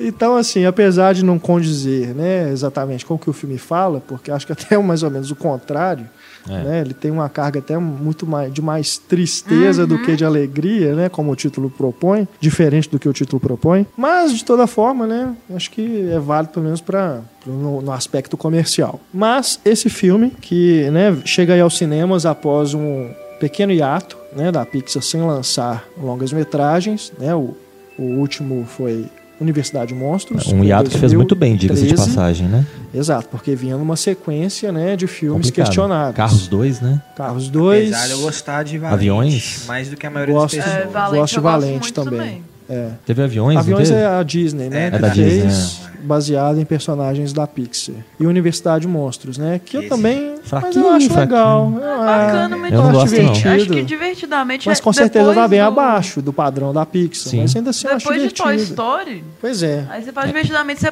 começa É engraçado a que a Pixar pega assim, brinquedos com sentimentos, carros com sentimentos, não sei o que com E sentimentos. as um pessoas tanto de coisa. com sentimentos? Agora eles fizeram sobre sentimentos, com sentimentos. Com Sentimentos com sentimentos. sentimentos. Fantástico, Dá inclusive pra fazer um Inception. né? Uma continuação. Os sentimentos dos sentimentos, o que se passa na mente De da um alegria, daqueles. da tristeza, Boa. da raiva. Ou Quando a raiva. alegria né? tem a tristeza na mente. Mas né, isso é curioso mesmo, porque. Mas faz parte né, do que o filme quer passar no final das contas. Né? A alegria tem um pouco de tristeza, a tristeza tem um pouco de alegria. E a gente tem que se balancear, né? E tem que se buscar sempre o Equilibrado. equilíbrio. Né? Mas com 11, 12 anos é difícil. É difícil. Tudo mudando. O filme mostra. Inclusive ela mudando, né? É, literalmente, tudo de literalmente casa, de mudando. cidade. Bom, vamos começar discutindo é, a representação, né? O principal chama, chamariz do filme, né? A representação de com, do que acontece dentro da mente humana. Eu achei a metáfora perfeita. Genial. É, perfeita porque mostra ali né, é, aquilo organizado como um- uma empresa, uma fábrica, né, com seus setores, seus funcionários e tudo, hora de parar, A né, linha de produção. de Sonho. Dormiu, continuar. acabou ali. É, Produção de sonhos é o melhor. então, eu, eu, eu li né, essa representação como uma forma de você dar razão, né, tentar manter tudo sob controle, mas quando a emoção foge do controle, não, não tem como, o sistema entra em colapso. Né? E ali no momento que a tristeza começa a agir, né, sem ela, ela mesma não sabe o que que ela está fazendo aquilo, né, que ela começa a, a botar a mão na- nas memórias lá e tudo. Tristeza a gente não controla. Exato. Ah. É, é o sintoma disso, né? De que a razão não está conseguindo controlar aquele momento em que a emoção está muito mais exaltada, né? Então é, é legal você perceber isso como que esses personagens ali, né? As emoções também não não entendem por que, que isso está acontecendo, que é reflexo direto dessa fase que a menina está passando, né? É uma uma pré-adolescência, é um momento em que eh, ela está formando a personalidade dela, está entendendo ainda como lidar com certas emoções que ainda não tinha, não tinham aparecido para ela. E o filme já começa de uma forma muito legal, né? Que a primeira emoção que aparece no nenenzinho, né, é a alegria, né? Aquilo é muito bonito, né? E depois as outras vão surgindo. É muito legal. É, foi- é muito inteligente o roteiro e muito imaginativo também, né? Enxuto, alegria, né? Alegria líder ali é uma boa parte da infância, né? Que eu acho que pra muita gente, a na vida de muita gente, a infância é a época mais feliz, né? A época que você lembra com de forma mais positiva, né? E, e aí Antes o filme virem né, as, as as responsabilidades. responsabilidades, preocupações, e aí o filme vai mostrar justamente essa fase de amadurecimento, né? Quando você entende que os sentimentos são mais complexos e tal, e que realmente a alegria caminha de mãos dadas com a tristeza, né? É, os sentimentos começam a interagir mais e aí você tem os balanços, né? Porque É. você tem um, um extremo que é a alegria e outro extremo que é a tristeza. Mas e a mistura dos dois, né? Você tem aí, você vai se balanceando. Então, essa interação entre eles, a raiva com o medo, né? Então, É. você vai tendo algumas misturas interessantes. Eu vi que eles tinham, tinham pensado em alguns sentimentos a mais na hora de fazer. 20 sentimentos. né? É, tinha vários. É. No final eles chegaram a sete, se eu não me engano, ou oito, alguma coisa assim. Aí cortaram mais um pouquinho e ficaram com esses que, que chegaram, que eu acho que foi. A E é- base e é- mesmo, né? E é, o que mostra o cuidado também é a própria representação dos sentimentos, né? A alegria nesse formato de estrela, né? É. Amarela e tal. Ah, A, me lembrou uma fada também. como fada é. A tristeza é formato de lágrima, né? Uhum. Azul e tal. É. A, a nojinha é Verde, um verde tipo de brócolis.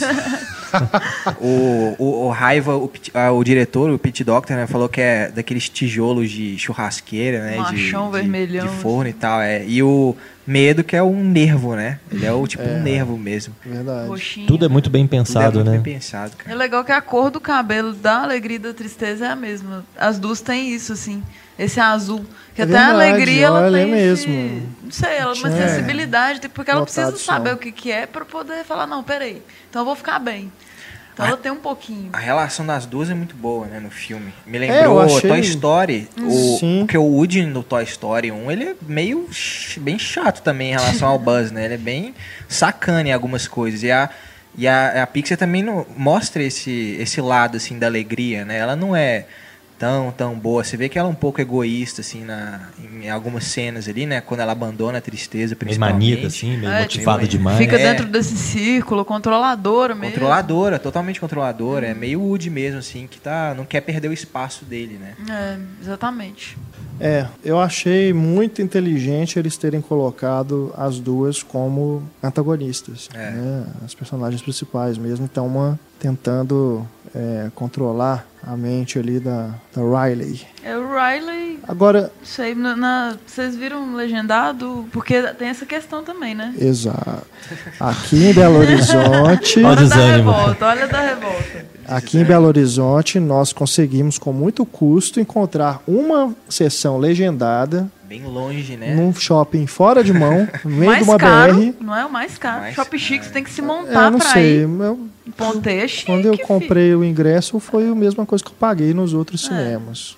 É porque tem uma Mas, enfim, sala que é cara, mas Tem uma sala que é era a mais sala. cara. Ela é longe Sala também, é VIP. complicado. Não, é, pra você, por exemplo, eu, eu- a sessão que nós fomos era 5 e 10 da tarde. Uhum. O filme acabou já estava escurecendo. Você pegar um ônibus Não ali, volta pra no casa. meio da BR, É. sabendo que ali não é uma região, né, uma região muito isolada, muito erma, né? Então é, é complicado, né? Mas valeu a pena, porque Muito a pena. a parte dos diálogos, né, das, das piadas principalmente, dá para você perceber exatamente onde que se perde na dublagem em português. Eu vou assistir de novo e eu vou lá ver esse Vale a pena. legendado.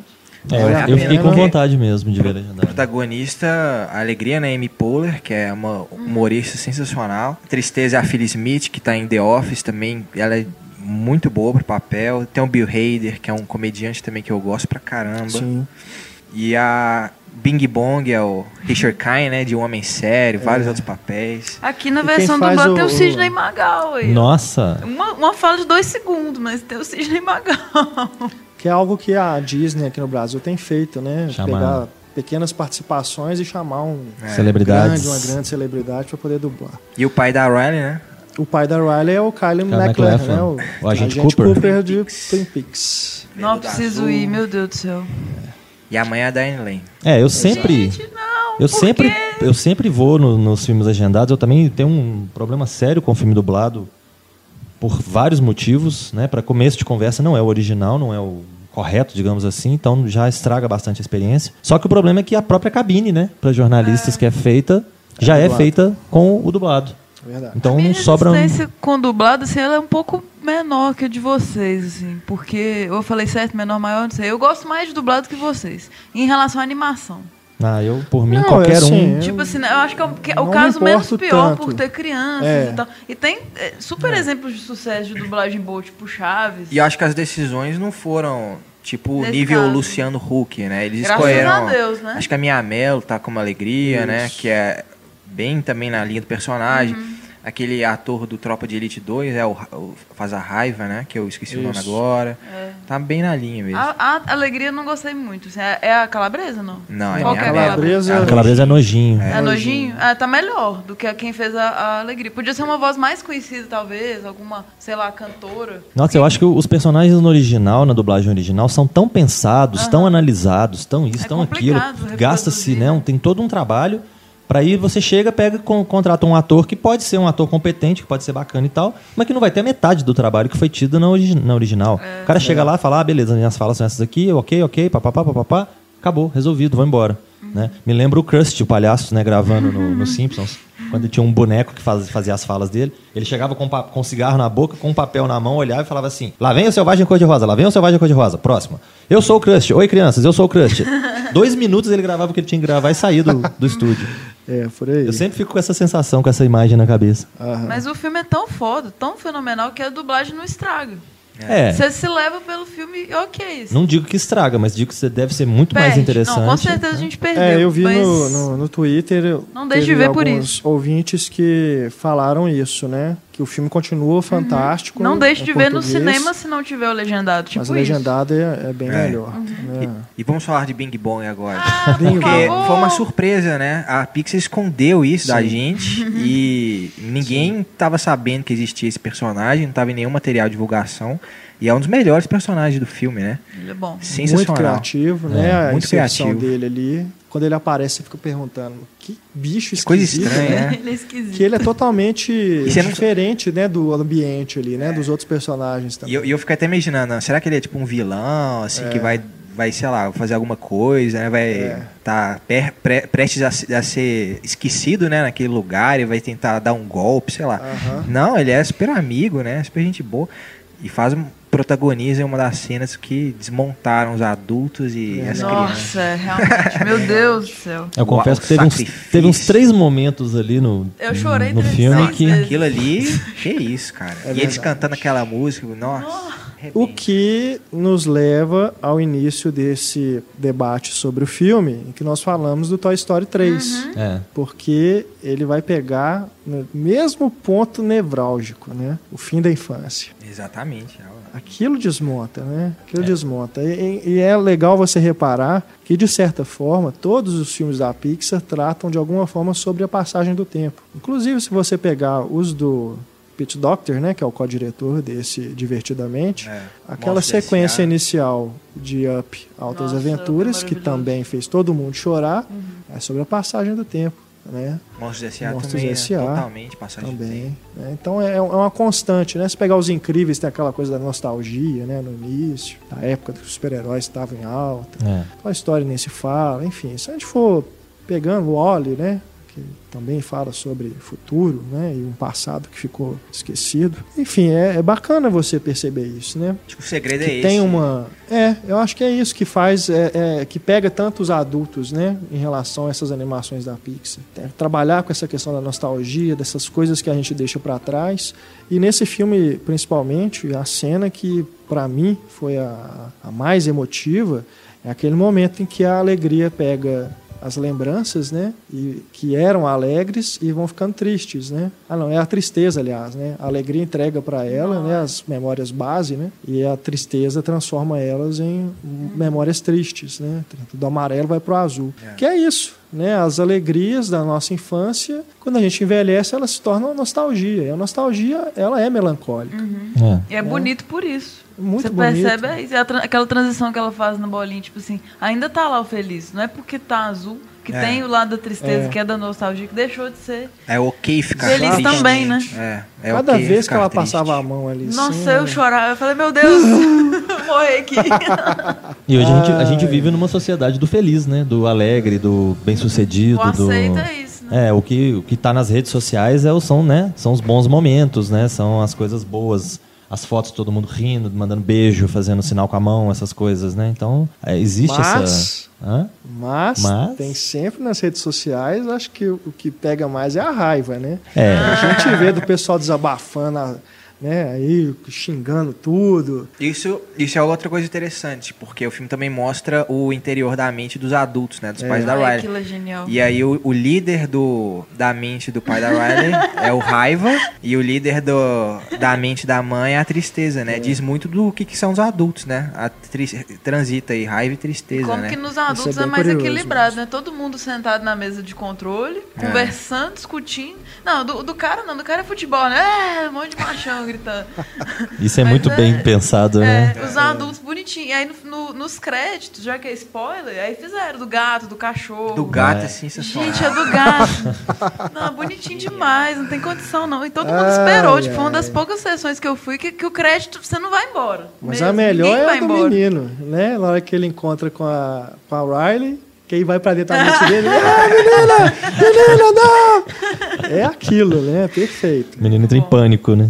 Agora, o- um colega meu lá da rádio, o Arley, ele me levantou um ponto que eu não tinha pensado nisso, mas eu concordo com ele. O trailer desse filme mostra só essa cena do jantar, né? Que aí mostra as emoções dos três, né? E não da família explica o, toda. explica o nojo do brócolis, né? É. Ele estava achando que o filme seria as emoções dos adultos também o tempo todo. E é só essa cena e depois mais pro fundo, pro final, né? O filme inteiro é sobre a menina. É. Então ele se senti- sentiu um pouco Enganado. enganado Pelo trailer. sabe? Depois eu fiquei pensando assim, é, se alguém, né, que não, não, não sabe exatamente o que, que é o filme, vai só por esse trailer, realmente ele dá uma impressão que pode, talvez, né, deixar as pessoas um pouco decepcionadas. Mas por isso que é Mas tão eu acho que a história é tão boa, é tão bem nela. contada, né, que Talvez você foi enganado por uma coisa você melhor. Não vai você não Você vai deixar de gostar do filme. Você pode até certamente. ficar um pouco frustrado, mas você não vai deixar de Que gostar. se fosse a cabeça da galera ia virar um caos, não ia ficar tão é. profundo, nem, né? É, o foco é a jornada lá das É a duas. menininha, E eu acho também que esse filme ele deixa as pontas, né, para uma possível continuação. é. Tomara. né? Eu não sei se vai chegar a tanto porque Eu acho, acho complicado, porque Mas aí é a, Riley, a Riley vai estar interessada em garotos, e aí a gente sabe onde que isso vai. Ela ainda é adulta, Eu acho talvez. que né? a- Mas, eu- eu- eu- Não é teria que ser uma mostrar. continuação para maiores pra ficar legal, assim. mas seria legal, porque ali já mostra que apareceu o botão da puberdade. Né? Na hora que eles apertaram aquilo ali, podia aparecer um monte de hormônio ali, pra ele ficar louco. Né? Mas acho que eles já deixam, se né, vier a ser feito, acho que é, o caminho vai ser esse mesmo. Mas também acho que é, ele abre, é, nessa sequência final, né, que vai mostrando várias é, mentes né, de, de diferentes seres, inclusive, eu fiquei imaginando depois, assim, viajando, né? Como que seriam as emoções, sei lá, de um- um- uma pessoa esquizofrênica, né? Nossa. Como que essas emoções ali dentro se comportariam, né? Uma pessoa bipolar, Eles iam ficar lá. todos correndo, batendo uns nos outros, assim. Como seria, sei lá, é, uma- isso, eu, isso eu fiquei curioso mesmo. Se uma, uma pessoa cega, como que funcionaria? Porque ali é, o É, o visor é deles, né? visual. O painel deles é olho. o olho.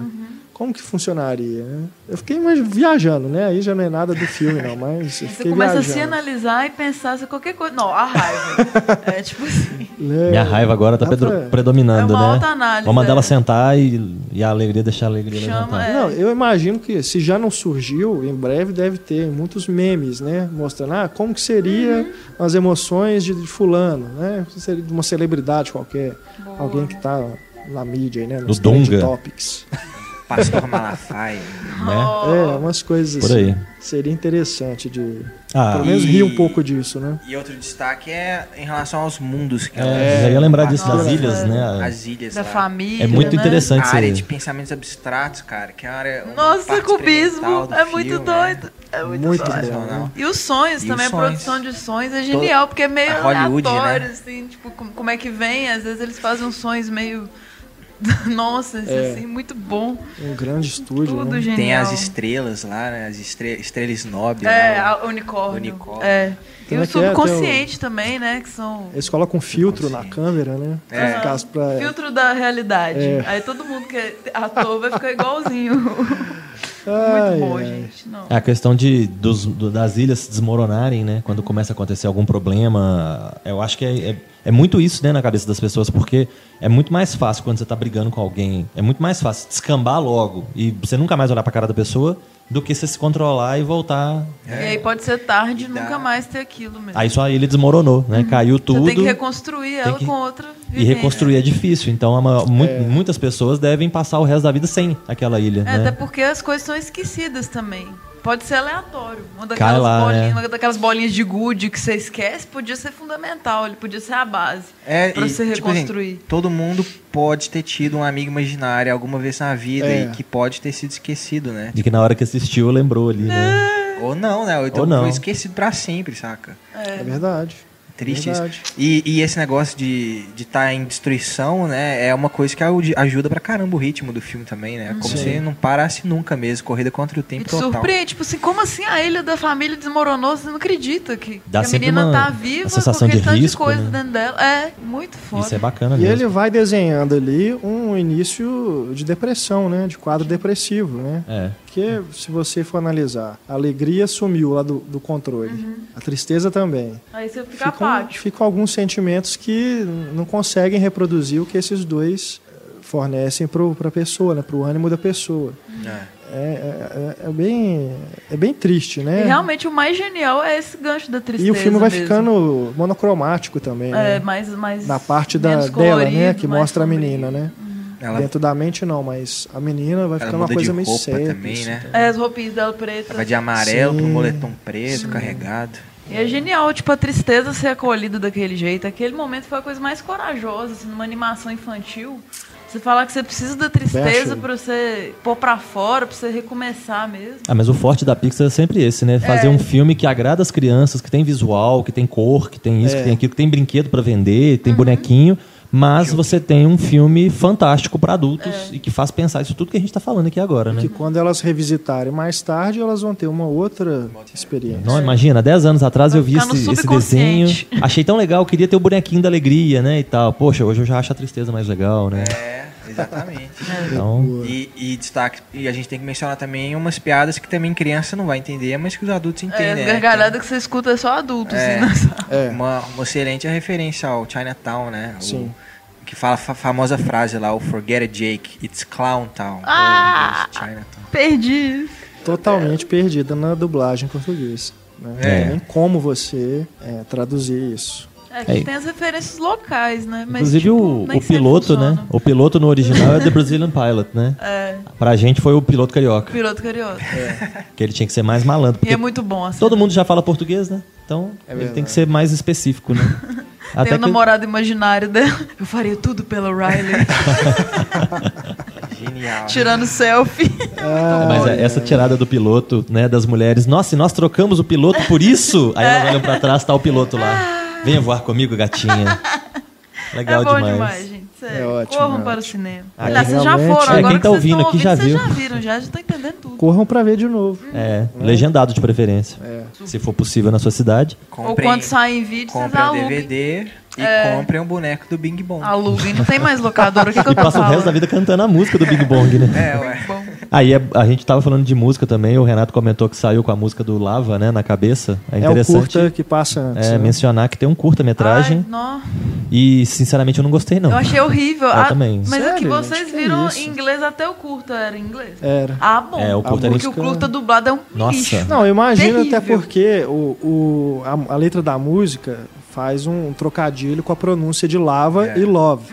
Lava, lava, né? Mr. E na legenda você já percebe que eles não, eles meio que têm uma dificuldade de poder se adequar ali. Agora imagina isso Aí em eles usam, português. eles usam português, cintilava, entendeu, Pra poder. Aí que podiam ter chamado um cantor, não um de trocadilho. sertanejo, um cantor bacana nacional pra fazer alguma coisa assim. Porque o nacional ficou afetadíssimo. É, né? Ficou horroroso. Que é uma música havaiana, né? Uhum. Inclusive os intérpretes, se eu não me engano, eles são cantores é, de origem havaiana. Ou seja, é um curta que tem mais coisa havaiana do que o Aloha, né? O Aloha. Sob o mesmo céu. Podia abrir o Aloha, assim. Com certeza. Super a vibe. Mas eu gostei, eu achei bonitinho. Ah, eu não gostei da animação, eu não gostei das soluções que eles arrumam pros personagens, que servem a esse fim. É bonitinho, mas não faz sentido, não. Ah, Não sinceramente. tem que fazer sentido, não. Ah, vocês são um vulcão cantante. Ah, mas você, dentro da lógica que foi estipulada ali que um vulcão pode cantar e se apaixonar e tal, beleza. Agora o vulcão vira. Eu curti só a Vulcoa. Só a mulherzinha. Ela é bonitinha. Ele é Ah. muito sem graça. Daí a pouco os dois vulcões estão juntos. Pô, precisava de milhões de anos ali pra um. É, ele tinha que ir. ficar apagado, ele terminar triste. Mais reflexivo o negócio. Eu não- realmente não me pegou, não. Eu e gostei. tem a participação especial da tartaruga do Procurando Nemo. É. Olha só, importantíssimo. É, eu vi também que numa cena do Divertidamente parece o, alguma referência também a Procurando Nemo rapidamente ali em uma das ilhas. Só que eu não peguei. Cara, essas coisas. Deve ter um monte de easter egg, né? Sempre o tem. né? caminhão do Pizza Planet eu não vi, mas Fa- deve ter. O, o John Lasseter acho que falou que aparece três vezes. Três vezes. Três vezes, cara. Eu não vi também, não. Essas coisas eu, eu confesso que eu só vejo depois quando algum blog coloca É. lá a E lista. olha que eu tava babando, eu imagino que vocês também. Aquele olho vidrado na tela, assim. e, É, o tipo, problema Sim, é esse. Você tá total. vidrada na tela, você perde os detalhes. Mas né? você não consegue ver tudo muito nunca, também, né? né? Tem que ver o filme mais vezes mesmo. A experiência mais legal que eu tive recentemente foi ver o Poderoso Chefão primeiro no, no cinema, Uhum. nesse, nesse, nesse festival né, da Cinemark. Porque, como eu já sei o filme de cor e salteado de trás pra frente, É. você acaba que você desliga um pouquinho do filme e começa a olhar. Detalhe, né? Então você vê assim, a composição do quarto deles, o- os elementos em cima do móvel e tal. E no Divertidamente, quando você vê pela primeira vez que você tá ali envolto no negócio, não, não tem essa Difícil condição. Então, isso é até um macete que eles têm pra te convencer a querer ver o filme de novo. Porque cada vez que você assiste, você vai notar um detalhe mais, né? Vai ficar mais rica a experiência. É. Então isso é. É, Tomara que continue a fase boa. É. Que agora vai ser. É, foi os sentimentos, tem sentimentos, agora dinossauros terão sentimentos, né? É o próximo filme da Pixar aí. Vamos ver se vai manter o nível. que pode ser beneficiado pelo sucesso de Jurassic World. Hum. Né? Os É. dinossauros estão em alta de novo. E o É, e- filme será lançado esse ano ainda, né? Novembro. Recentemente teve uma família da, da pré-história também, que era os Croods, né? Que era um desenho bacana também. Uma animação legal. Vamos ver se não vai ficar, às vezes, repetitivo, né? Se não Tem vai que chover no molhado. complexo, igual no Toy Story, assim, tipo, ah, foi assustador o bastante. Tem que ter algum assim. Eu acho, uma bom que, referência. eu acho bom que será um, mais um projeto original, né? Depois a gente vai ter o É. Procurando Nemo 2, né? Procurando Dory. Dory. Os Incríveis Os Incríveis 2, né? Procurando Dory eu nem tenho tanto interesse assim, não, mas Os Incríveis 2, desde É, o primeiro, eu queria ver a continuação. Nemo? Que nome legal. Mas vai ter Toy Story mais, não vai? Quatro, parece? Vai. Vai, Vai já mesmo, anunciaram né? também. Que medo. Infelizmente. A história vai. 4. Medo, medo, medo. Teve o, o Toy Story de terror, vocês viram? O curta? Ah, Tem vários curtas. Legal. do Toy é, o Story. curta é bacaninha. Caninho de terror é legal. Aí eles fizeram um de dinossauro também. Ah, é? É, o de dinossauro vi, não. bonequinhos de dinossauro. É, só que não, não, não é tão legal assim. Mas de terror é muito bom. É, eu só queria citar ainda aqui, dentro das minhas anotações, é que é mais um filme com mulheres protagonistas, né? É, Uhum. mulheres fortes, a né? Riley e as duas emoções. Né? Aliás, são três emoções femininas e duas masculinas. É, tem a Nojin também, que é ótimo. Mas- Mas é que a gente tá, tá falando que eles pensaram em várias emoções, né? É outra coisa também, se tiver uma continuação, né? Surgir, eles colocarem mais pessoas ali. Talvez pelo fato de entrar na adolescência vai ficar mais complexo, então tem que ter mais emoções, né? É. Não, mas os adultos também acho acho que, que- tem cinco. É, Todo os mundo adultos acho que mantiveram tem cinco, é então verdade, realmente Porque não acho que se É, fica muita daria- gente, aí Vira bagunça na, É, na- na sala de controle ali. Pois é. É verdade. É, Antigamente. Mas falando- podem ser outros, outros departamentos. Isso, porque a sala de mente. controle tem os básicos, mas você pode ver os sentimentos ali no Pode subconsciente. ter outras, outras salas ali na, na É, torre de comando. Acho que eles têm que explorar mais o a prisão ali do E subconsciente. a gente tem que patentear esse podcast. É, boa, nós estamos dando ideia aí pra continuação. Mas também, é, uma, mas uma coisa que eles podem explorar, e isso fica assim, para interpretação do público, é como que as emoções, na fase adulta, elas chegam naquele ponto de, né, uma está no controle e as outras estão caracterizadas como ela. Tem, todas as emoções do pai têm bigode. É, as da mãe Todas óculos. da mãe têm óculos, mesmo as masculinas, né? Que na mente da Riley, né? O medo e a raiva na, na mente da mãe, elas estão caracterizadas como a tristeza. E a alegria, a tristeza e a nojinho na mente do pai, elas estão com É bigode. porque a menina ainda tá formando personalidade, né? É, então aí vai, vai ficar mais também. parecido com ela depois, né? Interpretei dessa forma também. É, e essa questão que você colocou das personagens femininas fortes também, que é um ponto bem interessante que a gente tem observado, né? Um, um É. movimento ultimamente. Você tem, ah, claramente, né? o- o- as emoções do pai são um bando de imbecis vendo um jogo de futebol, né? Que É, demoram três horas para ouvi perceber um sinal. Hoje. A Sociedade Protetora dos Machos vai implicar com esse filme. Vai É, falar a- que tá rebaixando a, A- classe. as emoções da mãe são emoções inteligentes, espirituosas, Sensatas, sensatas, é. e que estão se arrependendo até hoje de ter tomado aquela decisão, né? De ter escolhido um no lugar Mas do outro, também né? não é sexista por isso. Não, Tipo, não chega a ser sexista. Não, homens, é né? uma representar normal. bem brincadeira, equilibrado. né? Uma piada E brinca também. com uma, né, com uma visão que a gente já tem Claro, normalmente. eu, né? eu rachei de rir daqui, porque. É Faça o sinal pro pai, né? né? Aí ela faz o sinal, pai. ah, hum. aí os caras às vezes Cara se de desesperam, né? interrogação. O que, que eu falo agora? O mais legal é isso, as, as emoções se desesperaram. O que, que ele falou? Ah, eu não sei, eu tava vendo o jogo. Eu também? Nossa, e agora, né? Mas ao mesmo tempo, no final, é o cara que tem uma ideia super bacana, né? De, pra alegrar a menina lá no jogo de rock. É, ou seja, né? dá uma. E aí a mãe né? olha pra ele e fala assim: Não, que ideia bacana, né? Aí joga É. a bolinha. Joga o carioca. piloto pra trás, mas aí vem a outra Só e que pega. pode ser que. Só por segurança, né? É. Eles se equilibram muito bem, né? É. Ele com uma ideia de sequência também, ele na internet isso, que ia ter a alegria e a tristeza e iam fazer a Riley assim, pegar pro, porque ela já é, joga rock e tal, né, e tal. Eles iam tentar fazer com que ela assumisse a profissão de astronauta, né? E aí se ela chegaria na lua e tal, e Ah, lembrar do Bing Deus. Bong, Nossa que falou, Senhora. ah, take her to the moon e tal. Não, parou, parou, tá bom. Não, eu tô falando isso assim, mas eu nem acho que tenha a necessidade de explicar por que, que as emoções chegam naquele ponto, não. Eu acho que o filme. O filme não tem essa tendência de ser cerebral a esse ponto, né? De explicar tudo, assim como acontece. Ele racionaliza, claro, né? Uma representação visual daquilo, mas tem coisas ali que tem muita explicação, nem precisa, né? É aquilo e pronto. Eu achei bem, bem bacana mesmo e que bom que a Pixar voltou, né? Com Yeah. tudo e como o Antônio disse, tomara aí que, Que fique, mantenha, né? É, que né, o- mantenha. O, nível. Então é isso, vamos ficando por aqui no nosso papo de redação de número 41. Muito obrigado pela audiência, obrigado pela participação, Antônio, Valeu. Stefânia Valeu. e Marcelo Seabra. Valeu mais uma vez.